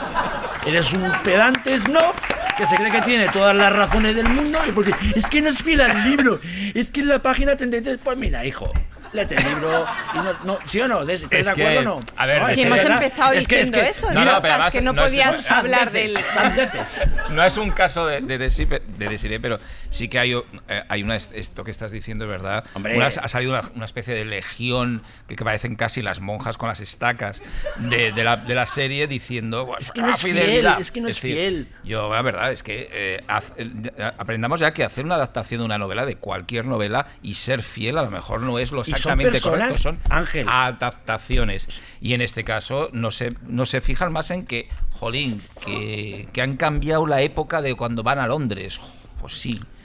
Escúchame, Vale, y sé que son personas que no son fieles a sus respectivas parejas. Y en cambio quieren que sean fieles a... a- No, no, no, lo supongo, lo presupongo. Porque cuando tú vas tanto marcando, es que no es fiel, no es fiel, es que tú eres infiel. No, no, no, no, lo sé. Cuando más predicas algo, es de los que más careces. Pareces- Sobre todo en Twitter y en las redes sociales. Pareces Perdón, Agatha Van No me he Helsing, indignado. ¿eh? Decir- Momento Fernán Gómez. Pues con este momento, Fernán Y, no- Gómez. y de hecho nos despedimos con Andrés Pajares. Pero yo el antes mejor de eso final posible. tengo que no, no, no, no, falta ¿No? una cosa que se nos ha olvidado Sí. y es que a ver, o sea, es magia directamente, pero el técnico Atención. el técnico Atención. de María Nocturna y no es broma, se llama Andrei Blatt y es real que se llama Blatt, o sea, Sí. Ahora Es cuando sale de la cabina Tepe. y se acaba todo aquí. Un aplauso para un nuestro abrazo técnico. para Andrei Blatt. Que me parece lo máximo. No, a mí me da miedo un poco. Hombre, ha sido un poco terror, ver, pero es maravilloso, o sea, no podía no, no, salir no, mal. es- Ahora no lo- podemos salir. Exacto, ahora es cuando viene la venganza. Ahora es como.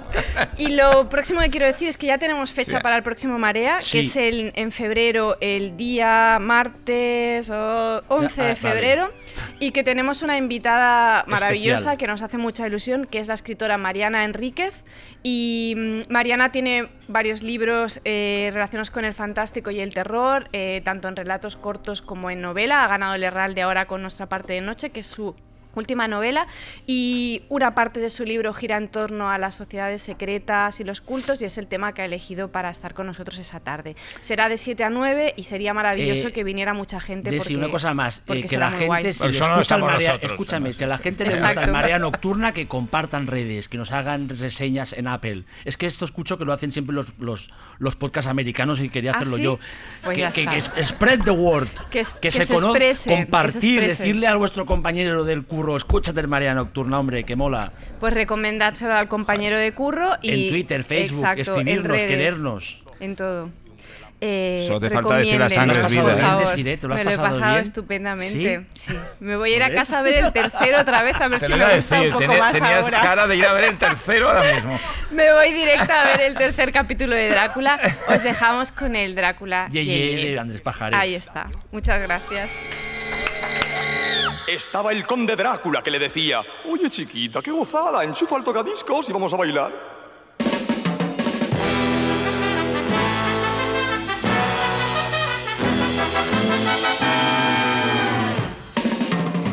Soy un Drácula yeye que a nadie asusto. Si no tiemblan ante mí no me disgusto. Soy un vampiro genial que nada chupa, aunque después me dirán que estoy chalupa. Soy moderno, soy eterno y lo estoy pasando bien. Soy vampiro con melena, soy un Drácula yeye. Drácula yeye. Drácula yeye. Yo no duermo en ataúd ni nada de eso. Veo la televisión y como queso. Cuando salgo por las noches yo no vuelo. En mis 600 me voy al cementerio. Soy moderno, soy eterno y lo estoy pasando bien. Soy vampiro con melena. Soy un Drácula yeye. Drácula yeye. Drácula yeye. Soy un Drácula amigo de los hippies.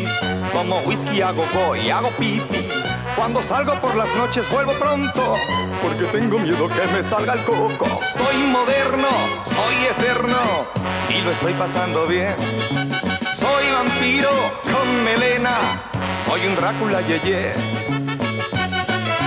Drácula yeye. Drácula yeye. Drácula yeye. Drácula yeye.